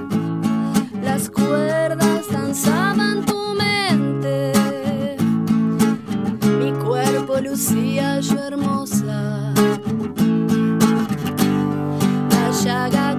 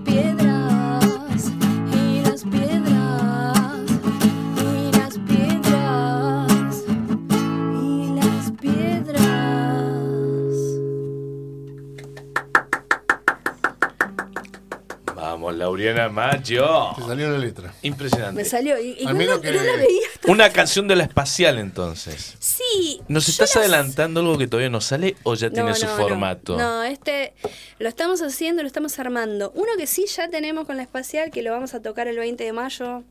Ajá, creo, ¿dónde? En, el, en la fecha que tenemos de arte pleno, allá en Casa de las Leyes. Eh, supuestamente esa es la próxima fecha y ahí nos toca a nosotros. Ya tocaron los chicos de Dorsal, tocó Dulce Ironía, tocó Marina Pacheco con su compañero Néstor Mazzoni. eh, La Juan Salvo estaba por la. Juan Salvo tocó. Excelente También. la Juan Salvo. Muy buena. Estuvieron acá tocando en los estudios de Sí, Radio Megafon, sí. Chivos Expiatorios. Bueno, con Víctor fue muy gracioso lo de Víctor porque yo lo vi cuando no nos conocíamos, o sea, nos conocíamos por Zoom. Víctor Reyes. Sí, yo Víctor Reyes, che, qué parecido a Tete, qué parecido. No, nada que ver. Son iguales, son, son iguales. iguales. Eh, y yo tenía la duda, ¿viste? A ver si eran. Para mí son hermanos. Pero así hasta que Daro me dijo. Sí. Porque él decía que no. Y tiene un mellizo. Sí, me dijo. Y el otro Encima. también, sí. Son todos Son iguales. todos iguales. Bueno, re, re, re buena onda. Estamos laburando A súper. full. Con, con Víctor también. O sea, re enganchado en, en- en- en todo, ¿no? En todo este mejunje de AMI, de, de arte, de música, de la Conrad, de todo. Sí, la Conrado eh, está ahí, es un año muy importante este para la Conrado porque por fin Vuelve. Sí, ahí están terminando las obras, falta un poco, pero la idea es, este, sí, hacer la, la reapertura. Qué lindo. Eh, así que también estamos en eso. Ya están pensando en un ciclo de... Todavía no en eso, pero sí por lo menos hacer algunas fechas, algunos Claro. festis eh, de reapertura. Bien. Y después veremos qué convenios realiza cada asociación, ¿no? La AMI está dentro de, de la Conrado, dentro de la comisión directiva Sí, sí, de la sí, así que ah, como ANAP, como La Mano en la Sed y como Teneas también, estamos ahí. Este, Teatristas, plásticos y músicos. claro, es que la- lo multidisciplinario siempre es como más, eh, más hermoso. Te lo resumo con esa palabra. Te lo resumo así Te lo nomás. resumo así. Querida Este, Lau, eh, bueno... ¿qué, eh, qué les canto? ¿Qué quieren que les Bueno, ¿Qué se- les ¿te parece que eh, vamos con un tema más para Dale. cerrar? Dale. En instantes, en breves instantes viene hashtag a nadie le importa. Te invitamos a quedarte para que escuches lo que a nadie le importa. Me encanta. Excelente. Me encanta lo que a nadie le importa. Tengo muchas cosas que a nadie le importan. y, Estuvimos echando cuenta minutos de cosas que a nadie le importa. así claro, me encanta. ¿Puedo venir? Eso nos seguido? congrega, Sí, ¿sí? ¿Cómo no? Estás Porque invitados. era el invitada. psicólogo, te digo. Bueno, nosotros te escuchamos. No sé qué cantarles porque, bueno, sí, Algo al azar, Voy a seguir con la. eh, con una que me encanta mucho, que es la canción de. Se llama Anuro Déspota, que es, es una historia de un rey. Bueno, ahí, ahí van a escucharla. Esta sí está preparada, ya la tenemos lista con la espacial y suena muy zarpada, muy rockera, re linda.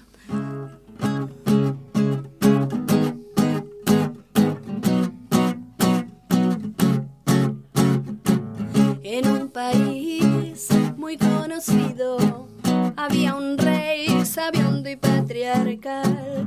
Él era fiel a sus instintos, pero no era para nada cordial.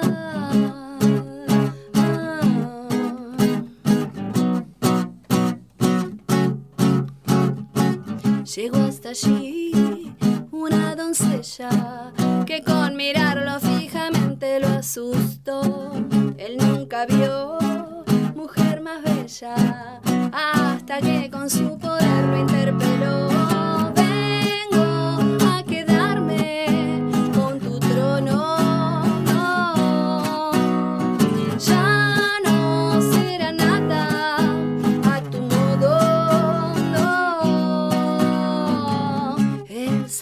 Su arma para matarla, pero ella se defendió.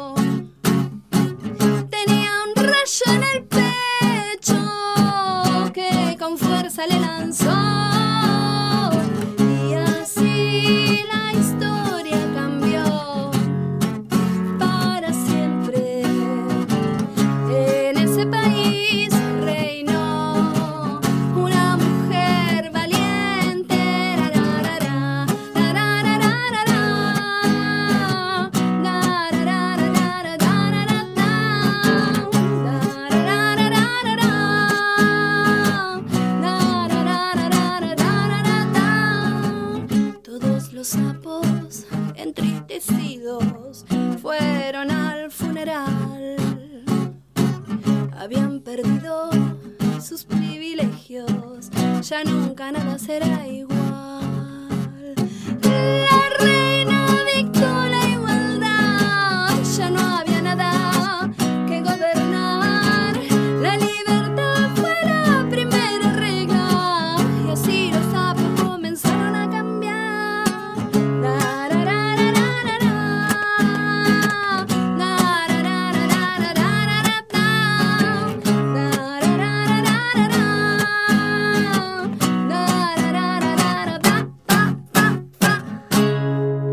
¡Esa! ¡Vamos, Lau!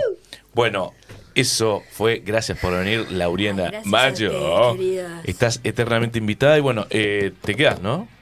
Me quedo. Excelente. ¿Qué tengo que hacer? No excelente. sé. pero me quedo para- Vamos a unos comerciales y ya volvemos con más chivos expiatorios.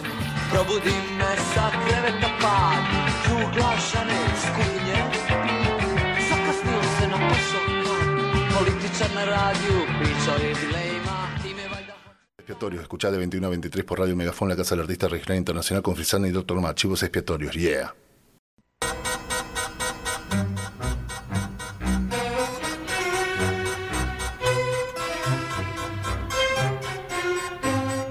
Hashtag a nadie le importa.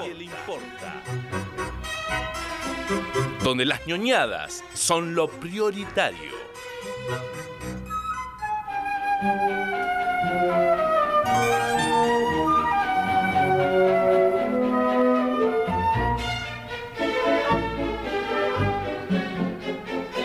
¿Cómo me encanta este tema?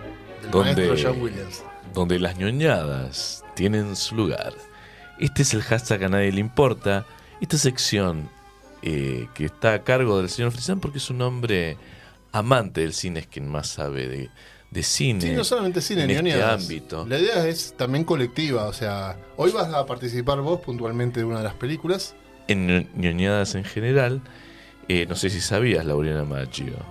Contame que no sé. Eh, hashtag a nadie importa lo que, lo que a la humanidad realmente le interesa es esto. No, en realidad no le interesa a nadie, pero a nosotros sí. nos Hablamos como si fueran prioritarias. Me encanta. Es la prioridad. Eh, bien, el tema de hoy es el cine de ciencia ficción, ¿no? Ay, Retro. amo. Como tal, vamos a hacer un pequeño. Porque no era la idea, porque todo el mundo lo hizo. Acá está Darth Vader origami, que Me hermoso. encanta. Me encanta. Tal cual, el chan, 4 chan, el, chan, fue el jueves, es el día de la guerra de las galaxias, por el May the Force May the Force. you, una cuestión Oh, fonética, y yeah. está Darth Vader para hacer hon- honrar a eso, porque no vamos a hablar de eso, porque ya hablé en otra radio, Sí, es, y no en la que es trabajo. mucho.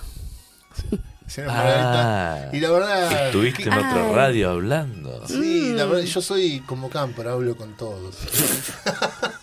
Ok. Eh, May the Fourth. Pero bueno, pero sí, no, que hablo con todos, la verdad en la vida Eh, real sí, yo hablo con todos. Hay que decirlo. Hablo Yo, eh, vos has hablado mucho con mi hermano. To- Fuimos compañeros de la Sí, facultad. sí, sí, me dijo Ah, Frisán, mira. es un de las historietas. Es de los hombres estructurados que no se quieren reconocer como ñoños, pero es un ñoño. Es un ñoño, tal cual. Es un ñoño. No se lo reconoce, se niega a que lo reconocerlo, pero bueno. Eh, en lo concreto, vamos a no hablar de la guerra de las galaxias porque nos interesa hablar de otra cosa. Vamos que, a ir por otro Que lado. habíamos dicho. Y se ha hablado un montón esta semana de Star Wars, ¿no? Tal cual, Como ya está. típico. ¿Qué voy ya a decir está. de nuevo? Basta, No, ya está. basta. Posiblemente lo mencionemos, pero hasta ahí nomás. Vamos a ir por otro lado. Pero bueno, vamos a rescatar cine de ciencia ficción. Vamos a mencionar tres películas y después decir por qué, porque tenemos una sorpresa que los oyentes de este programa, los videntes, videntes, escúchame, Epa, Pero tiene que ver. tiramos Ver otra, más allá. otra palabra, hoy otra palabra para ver más allá del horizonte. Tal Mm. cual. De lo evidente. Me la vi completa. Como ya lo decía Leono. también. Leono lo decía, vi- ¿no? Sí. no, espada del augurio muestra, Espada del muestra augurio. más allá de lo evidente, ¿no? Lo-. Déjame ver más allá de lo evidente. Depende de la traducción. ¿Viste? A veces es Ah, como es verdad. Munra que decían antiguos espíritus del mal, transforman este cuerpo decadente. Munra, el inmortal. Antiguos Sí. espíritus del mal, transforman este cuerpo eh, decrépito. Munra, el que no muere, depende de la traducción. Decía. Ajá, Apá. es verdad. ¿Y la española qué decía? Ah, ni idea. La española decía espada del augurio. Déjame ver más allá de lo evidente. Ajá. Así decía. Muy bien. Impresionante. Bueno, ¿y qué viene que vive para siempre, son capaces. Viste que los españoles las traducciones son. Bueno, pero bueno, vamos, volvamos Sigamos. a La la- jaula de cristal, bien. La jungla de cristal duro matar, tal cual. La jungla. Vamos a rescatar un cine de ciencia ficción, pero no de ciencia ficción, ciencia ficción de ahora, sino películas que fueron hechas en la década del 50. Precisamente vamos a hablar de 51, 53 y 58, no 60 en realidad, de tres películas que nuclean a una persona y decíamos que los que van a ver este programa van a escuchar lo que es el trailer, pero después cuando nosotros subamos e- este segmento al canal de YouTube propio, porque por una cuestión de técnica no podemos proyectar De el chivos video, expiatorios. van a ver el trailer formalmente, pero un trailer muy sonoro. Ay, A propósito, suscríbanse al canal de Chivos Expiatorios. No sean suscríbanse al canal de. Chivos Expiatorios. También, obviamente, a Radio Megafon. Vamos a hablar de la primera película. Son tres películas clásicos que seguramente esta van a empezar a escuchar cositas que, ah, esto me parece que lo vi Ah, en algún lado. Cuando los mundos chocan es una película de 1951 basada en la novela de Edwin Belmer y Philip Willy, que a su vez hicieron una secuela de novela. Y que contó, fíjate, la novela contó con una suerte de banda de sonido propia, como tipo ópera, compuesta en 2012 por un inglés, eh, Nigel Clark, si me entiendo la letra. La premisa de la película y de la novela, con algunas diferencias, básicamente la misma. En la película se saltean lo que es la introducción del libro, pero ocurre lo mismo. Es un astrónomo en Sudáfrica, encuentra, va viendo que está pronto a venir dos planetas, en realidad es en la novela, en la película ponen una estrella seguida de, de otro planeta que viene en dirección a colisionar con la Tierra. Oh, Uno no. se estrella y el otro pasa. Eso va a colisionar. Claro. Le entregan a un científico, y en la película es a un piloto o algo, la- las fotos demostrando esto es lo que va a pasar y lo presentan en, la, en las Naciones Unidas. Sí, seguro, no va a pasar nada. Apoyado por un grupo de científicos, no va a pasar nada. Y ¿Para sigue. de qué año? Repetime el año. 1951. Ok. Algo así como no mires arriba. Claro. Bueno, es excelente en ese sentido. Es eh, como toda sátira, nunca los que dicen que la entendieron, entendieron una cosa nada que ver. Y los que critican es por decir, bueno, ya que todo el mundo la defiende, la voy a criticar si quiero comer más poronga. Perdón, no corresponde. Pi. Y acá lo que ocurre es justamente aparece un grupo eh, de, empres- de empresarios científicos que decían, che, esto va a ocurrir, tenemos que hacer algo, listo. Ya que nos quieren dar bola, empecemos a construir por lo menos una nave que nos permita escapar Claro. de esto y empezar a investigar en ese momento, porque el planeta que venía aparentemente podía ser habitable. ¿Qué ocurre a medida que empiezan a pasar algunas cositas?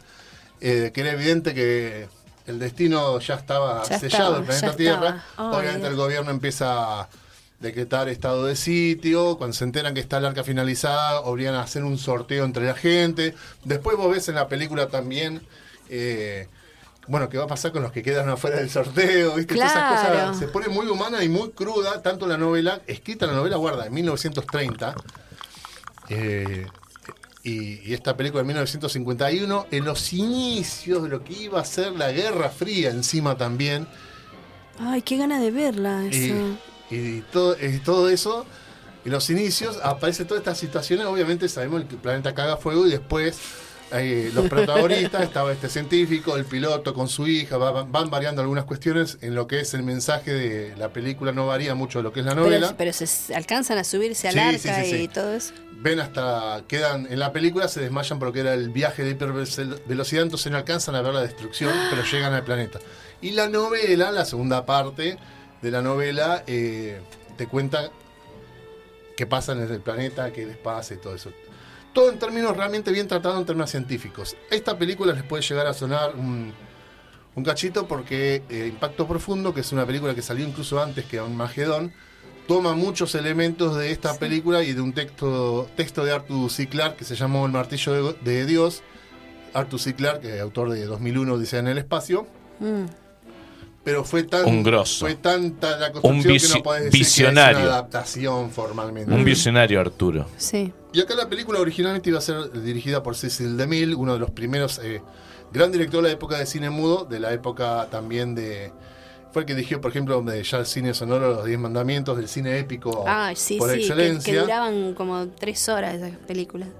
La película Nuestro Héroe, que lo vamos a mencionar después de mencionar las otras dos películas, logró comprar los derechos, se puso a hacer de Destino la Luna, una gran película, de una de las primeras películas por lo menos que tuvo rigurosidad científica en función a las cosas que te mostraban con los efectos especiales de la época. Tenés que verlo Claro. siempre en ese sentido. Y, y acá está muy interesante cómo te mostraban todas las miniaturas la construcción de esta arca. Y al tener menos presupuesto, cómo poder jugarse. Bueno, tenemos estas herramientas, cómo utilizarlas en función a, a lo visual de lo- y que se vea bien, no que se noten las costuras ni nada. Y acá, la persona que estamos homenajeando con estas tres películas y con lo que vamos a pasar en exclusiva, tiene que ver con eso. Un gran experto, en este caso como productor, un gran experto en, experto en lo que es en los efectos visuales, eh, en las imágenes, todo. Porque acá, por ejemplo, los planos, todo eso te lo solucionaban listo. Tenemos esta paleta de colores, eh, bueno, trabajemos con los efectos que se vea natural y hasta tiremos guiños como que cuando llegan al planeta puede verse intuirse a lo lejos como que hay una estructura. Entonces, ah, mira, parece que hay otra civilización en ese planeta. y esas cuestiones Estamos hablando Exacto. cine de principio del 1951. del 50. Claro. Algunos interpretan que la película, hablemos ya de la película, no podés decirlo de, de las novelas por la época, que es una parábola, digamos, una metáfora de lo que era los inicios de la era nuclear, también el temor reinante Claro. de que algo viniera a destruir el mundo, y que otros que ven también, y en esto ahí me pongo en función a lo que ayer era el fin de la emergencia sanitaria, poner por primera vez a un científico al pie de lo que es una catástrofe, científico en función a servicio de la humanidad y no esta Claro. cuestión de bata laboratorio, jaja, científico loco, te Claro, resucito claro. muerto y esas cositas. Esta es la primera película. Ahora vamos a la que es una de mis gran favori- grandes favoritas, no encontré el libro. La Guerra de los Mundos. La Guerra de los Ay, Mundos sí. tuvo una La original. remake, una La remake primera. a fines de los 90, ¿no? Eh, 2005 de Steven Spielberg. Con algunas cuestiones mucho más eh, fieles que no pudieron hacer en este momento de lo que ocurre en la novela. H.G. Wells, de hecho, fíjate, las últimas películas que vamos a hablar, esta y la siguiente, tienen que ver con H.G. Wells. Escribió esta novela, algunos, eh, y la película, fíjate, ya está dentro del patrimonio de la Biblioteca del Congreso. Puedes esa, a ojearla, ver, permiso. puedes ojearla, no hay problema. Edición especial. Sí, la, es la vieja. Claro, porque esta es la vieja. 1953. Sí, sí, sí, También tengo sí. la nueva, no te preocupes. No, no, pero es- yo quiero ver esta. ¿Cómo hago para verla? Sí, es tremendo. Después te paso por donde bajarla. yo porque- quiero ver todos, quiero los WWE. Eh, yo, yo paso porque pre- tomé la costumbre de no empezar a prestar películas, porque si no después No, me las olvido. perdés o no te las perdés devuelven y no te las devuelven. sí, sí, no sí, es que sí. desconfíe, pero tomé No, la no, costumbre no, la yo decisión. quiero que me des pases. Qué cabeza la. H.G. Wells lo que escribía ahí a, fines, fines de 1800. Sí, ¿no? fíjate vos acá, eh, H. Wells lo que tiene en la novela, y yo lo que quería decir antes de agarrar la película, esta es patrimonio de. eh, pasó a integrar la Biblioteca Casi del Congreso. patrimonio de la humanidad. Sí, casi. Biblioteca del Congreso, que de Estados Unidos, que son la preservación de, de sus obras como importantes para lo que es la cultura de, en el caso de la- la historia de la cultura allí en Estados Unidos. Muchas gracias. Acá en la, la novela de La Guerra de los Mundos tenemos varias cosas para decir y tenemos que mencionar también el radioteatro en algún punto. Eh, algunos consideran... Al otro Wells. Sí, Pero Orson. Welles. El- Or- Orson Welles merece un hashtag que a nadie le importa. Así que no, no hay problema. Eh, orienta a H.G. Wells en la época victoriana. Inglaterra, bueno, Sí. contemporáneo. Se publicó entre 1885 y. No, miento, 1895, 1897, eh, a modo de serial, la, la novela, a modo de capítulos, y se publica formalmente en 1898 como el libro que hoy por hoy conocemos. ¿Y por qué destacaba la, eh, la era victoriana? Porque yo creo que si hoy H.G. Wells viviera, eh, gente como Millet lo tildaría como zurdito. Sí. básicamente, porque si bien era un gran compositor, un gran escritor de ciencia ficción, como buen escritor de ciencia ficción era muy crítico con las cosas que estaban ocurriendo en el momento. Y acá lo que criticaba también en gran parte, esto a veces son lecturas que uno puede hacer grande y tal vez nada que ver con lo que quiso hacer el H.G. Wells. Acá directamente en la novela vemos que una crítica a lo que era el imperio británico y esta cosa de... de mm, qué ganas de poner una colonia ahí. Mm, Sí. Se me acabaron estos recursos, vamos a invadir este país que los tiene. Claro.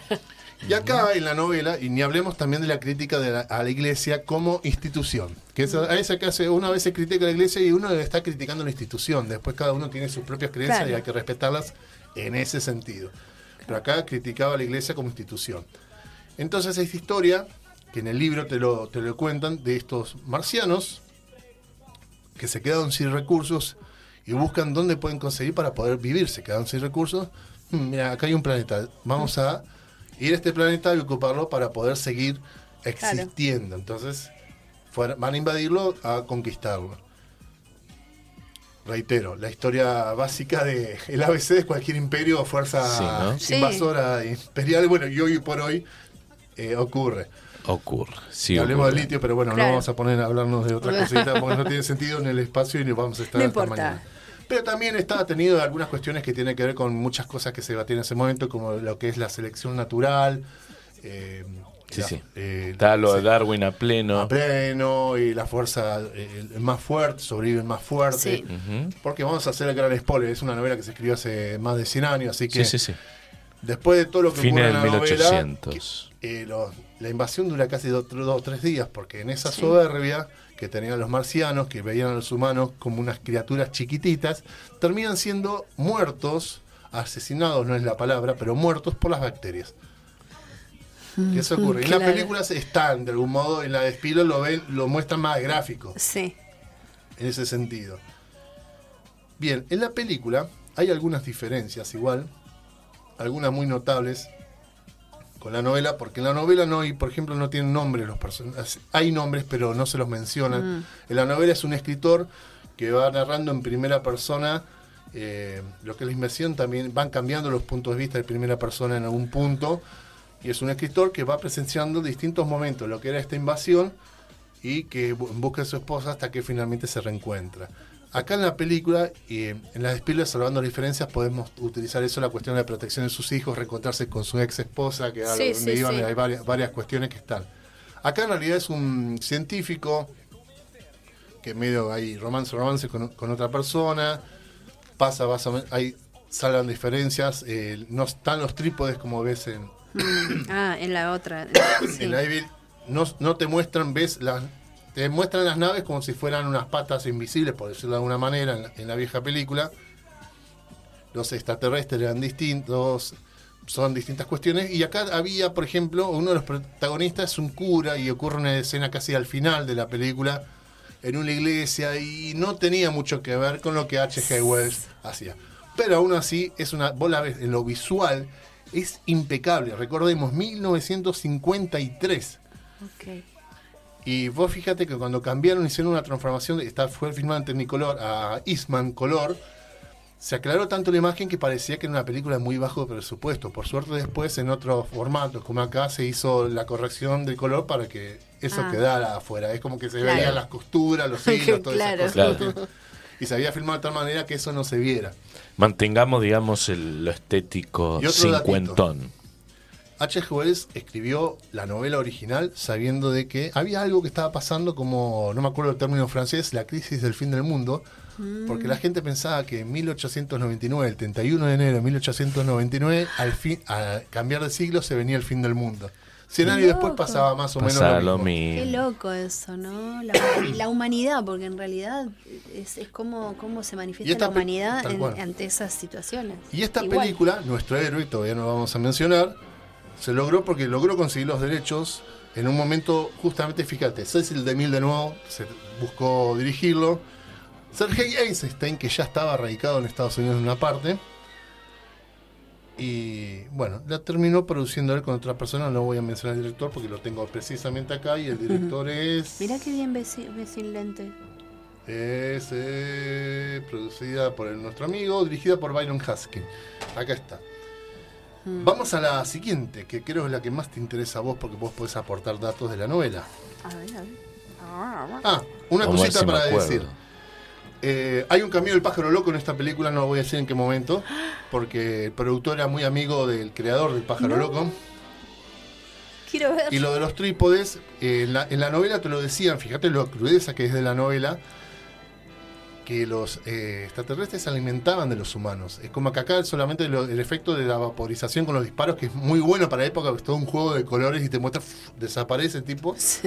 En la despedida acordate que veías, ¡pum! desapareció Sí, sí. y veía a la gente atravesando la ceniza, el chabón que habían va- eh, vaporizado así. Acá te muestran en la despliegue cómo los consumían como una granja casi en un punto. Lo cual era más bruto todavía esta cuestión de ir a conquistar y utilizar a gente como esclavos para, como propios alimentos. La Guerra de los Mundos. 1900, la Guerra de los Mundos es esto, 1953.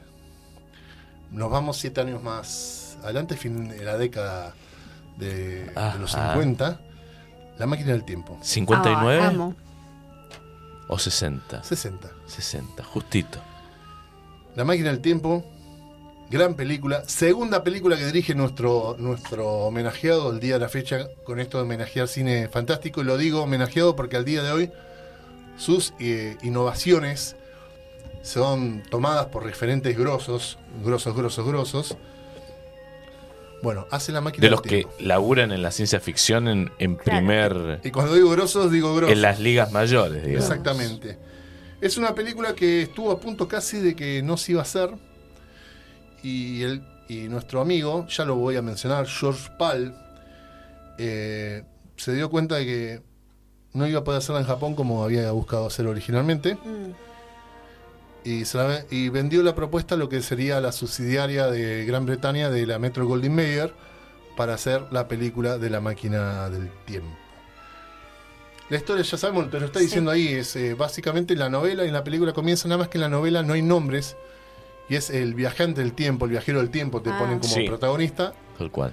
Acá en la película ponen George y uno puede ser Sí. que, bueno, puede ser por el George de H.G. Wells o por George Pal, no importa.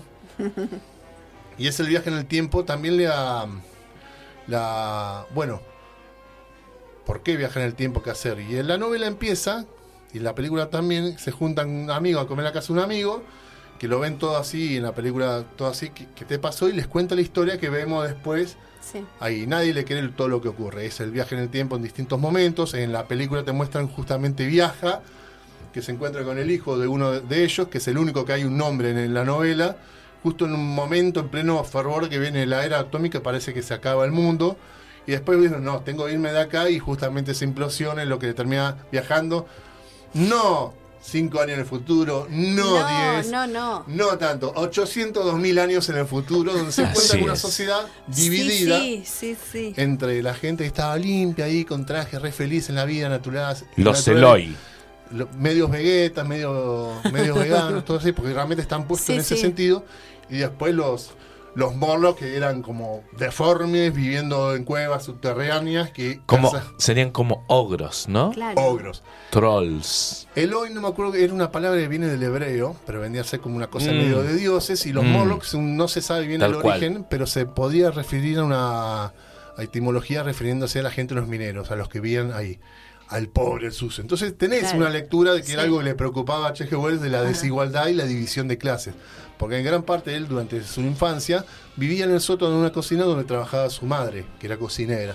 Entonces está esta cuestión, tipo, como se ve muy bien retratado en Parásitos, bueno, más o menos. que- Sí, está, digamos, sí, sí. hay una crítica social evidente en H.G. Wells. Y Está, lo más com- está criticando la sociedad de la Hoy época. los Eloy, eh, no quiero caer en esta cuestión de viejo choto, decir que los jóvenes están cualquiera. Los Eloy representan mucho, hoy por hoy lo ves, a ciertas actitudes, cierta juventud que en realidad no escapa a la edad, eh, de que les chupa un huevo todo, porque de hecho es como la, eh, la, la mujer que, que ocurre eso en la novela y en la película, que el viajante en el tiempo, que es Rod Taylor, que Ah, después, sí. años después, protagonizó Los pájaros de Hitchcock, que dicho sea paso, también se merece un hashtag, a nadie le importa.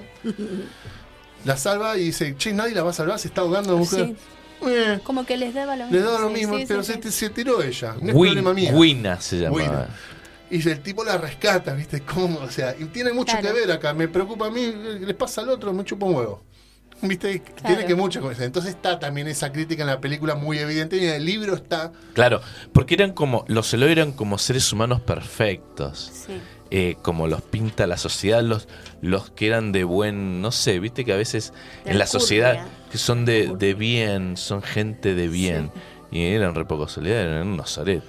Y hay un detalle que la única prueba, fíjate que él tenía, que la novela, la película, no me acuerdo si en la película está, eh, cuando vuelve a su tiempo, eh, este viaje- viajante, la única prueba que tenía del viaje era una flor. Sí. Y él se la da, no, en la película está. Él Sí, se la da al película. amigo este que, que era vamos a ser experto en flores, no me acuerdo el nombre que tenía, Sí.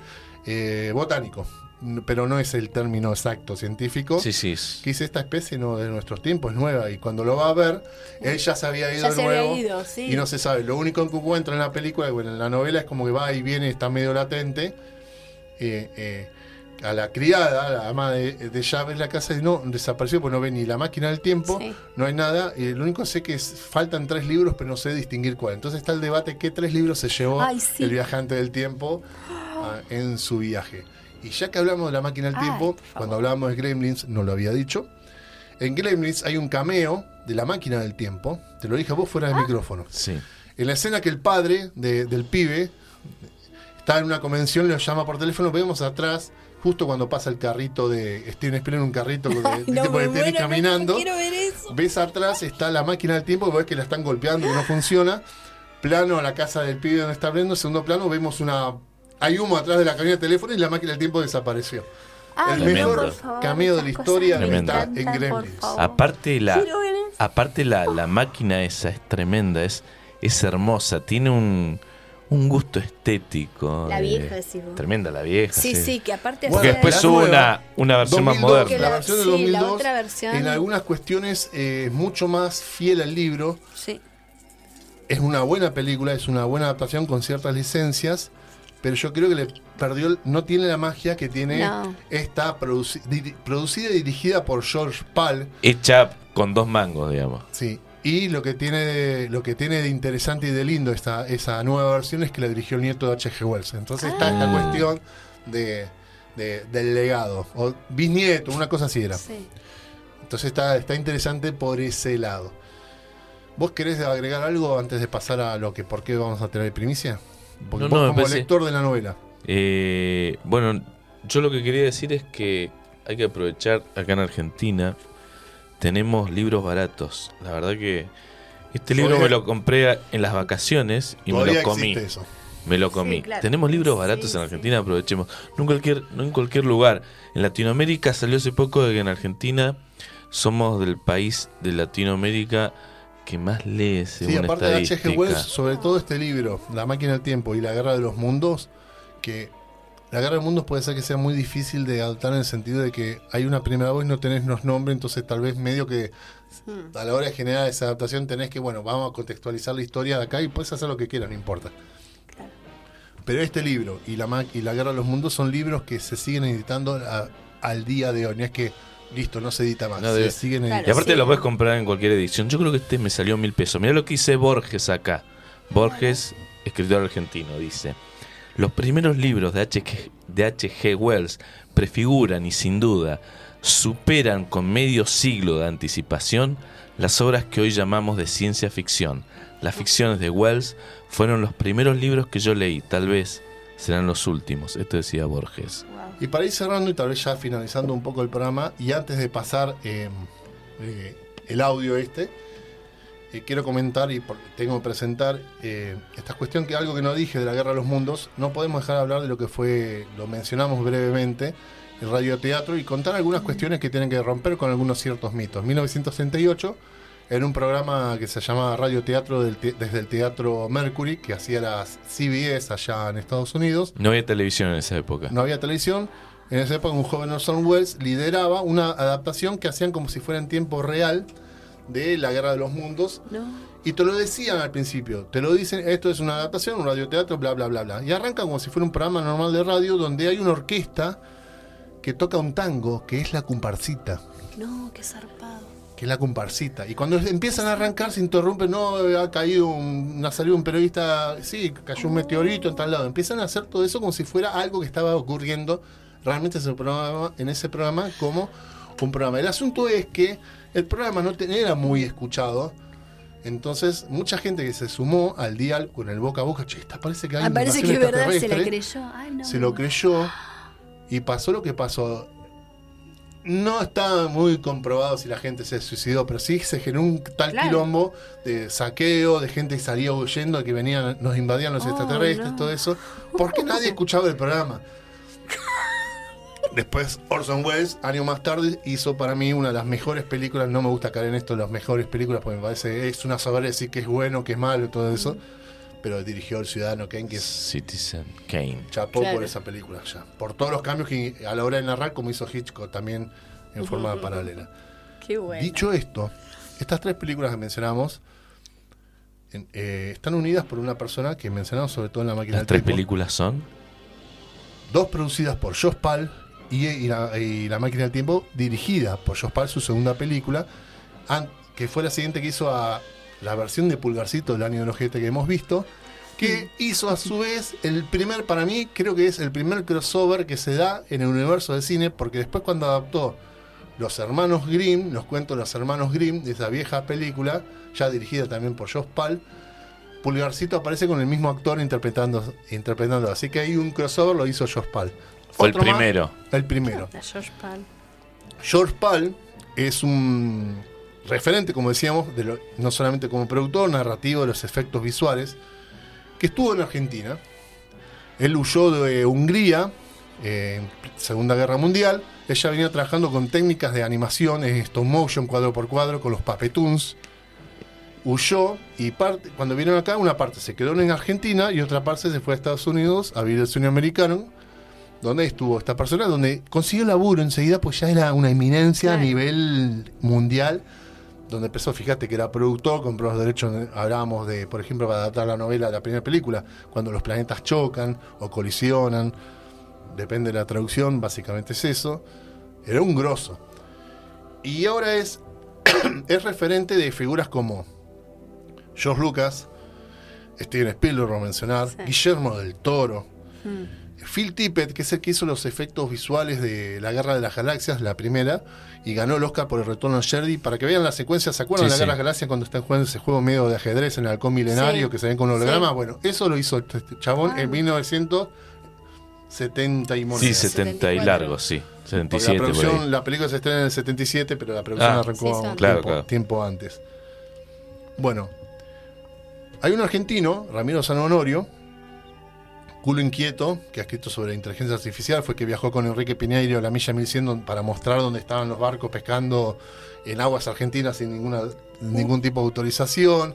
Es el que con un guion logró reunir a los simuladores eh, durante la cuarentena. Con este video es una misión, que tenemos los simuladores para que la gente cumpla por lo menos por este barrijo, boludo, básicamente. Algunos dicen que gracias a eso después volvió a reflotar el interés, porque justo más o menos en esa época se volvía a estrenar en Netflix ya los simuladores. Y bueno, vamos a tener la película el año que viene o, el, en el 2025 seguramente en cines y después en la plataforma Paramount Plus. Bueno, esa persona, fanático de la máquina del tiempo, su mejor amigo de la infancia le dice un día, che, vos sabés que yo tengo un pariente medio famoso, ese que te gusta a vos, George Pal, eh, ¿qué va a hacer? Hasta que un día va a la casa y entre- entra a ver las fotos. Y ahí empezó, le escribió en un libro esa historia que George Pal estuvo en la Argentina y contaba toda esta cuestión. Y mucha gente grosa se le empezó a acercar y, che, esto es así, esto es así, esto es así. ¿Y por qué no haces un documental? ¿Por qué no te pones a buscar cómo es el paso y encontrás cosas?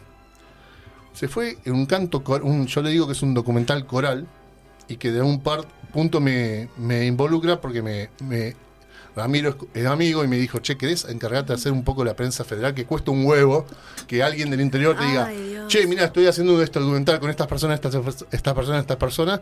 No te crees mucho, cuesta, cuesta en este contexto, más cuando nuestro oficio está tan vapuleado para quienes eh, viven de un sueldo puesto por una empresa. Bueno, ese boca en boca, que en, en parte por la pasión del cine me termina convocando a mí para hacer eh, la eh, ayudar en prensa, la difusión, y que se va a estrenar el sábado que viene en la ciudad de Buenos Aires en un festival de Hacela Corto, el Festival Internacional. Bueno, en el boca a boca terminó involucrando a gente como Axel Kuchevaski, Juan José Campanella, Guillermo del Toro, eh, Luis Grané, que es uno de los eh, dibujantes de, que ha estado en DreamWorks, en Pixar.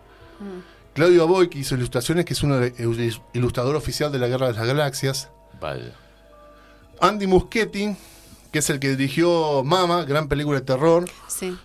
Y las dos, eh, o Y ahora se viene de con Stephen Flash. King, que ahora se viene con Flash, que hace la locución y la banda de sonido. Y Phil Tippett, esta persona que no solamente hizo la Guerra de las Galaxias, no solamente hizo eh, los, eh, los efectos visuales de Robocop, si bien el diseño lo hizo Rob Botín, que es muy curioso, un Ah, tipo de una película de robots se llame Rob Botín, el que hizo los diseños. Robotín. Robotín. Eh, los malos. Era para él. ¿Viste el que disparaba? Ese Era que, para que él. se vuelve medio chifladito al principio de la Sí. primera, que, se- que aparece al final. Bueno, también hizo los efectos de. iba- originalmente Jurassic Park iba a ser de tipo en stop motion. Ya estamos terminando, operadora. Bueno, que después cuando hicieron el pasaje a, a lo digital, se sintió medio mal y dice: No, no. Y Spielberg dijo: No, vos no te vas. Porque nuestro trabajo en lo digital porque no estaba planificado, porque Steve Spielberg vio una muestra que hizo un chabón así medio, "Ay, vamos a hacerlo acá y salió re bien. Tu trabajo es fundamental porque vos nos vas a permitir que los movimientos de los dinosaurios se vean más reales. Gracias a él tenemos los movimientos tan reales en, lo- en los dinosaurios. Ese tipo tuvo dos horas para hablar en este documental. Un grosso chapó. Después hay mucha gente en áreas técnicas y estamos esperando, crucemos los dedos, que se dé uno que no, prefiero no decirlo. Bueno, todo eso está en un documental qué que se llama George Pal, un marciano de Hollywood en Se Argentina. estrena el próximo sábado. Se estrena el próximo sábado. En Buenos idea- Aires. Vos pensás, por eso te digo, ¿quién te cree que está, existe este documental y es gratis? A pedido de todos los involucrados es sin fines de lucro. Por ende va a tener un circuito primero en festivales y la idea es hacerlo circular por todo el país en escuelas, en instituciones de cine Sí. vinculadas de formación.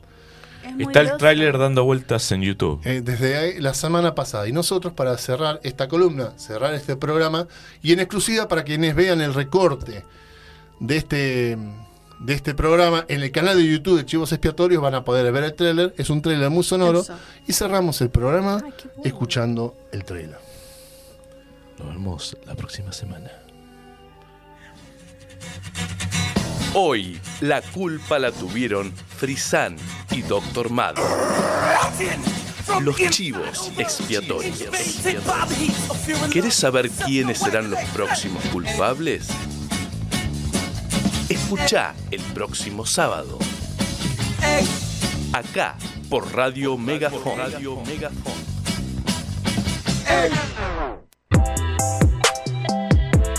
Radio Megafon. Una radio diversa. diversa. diversa.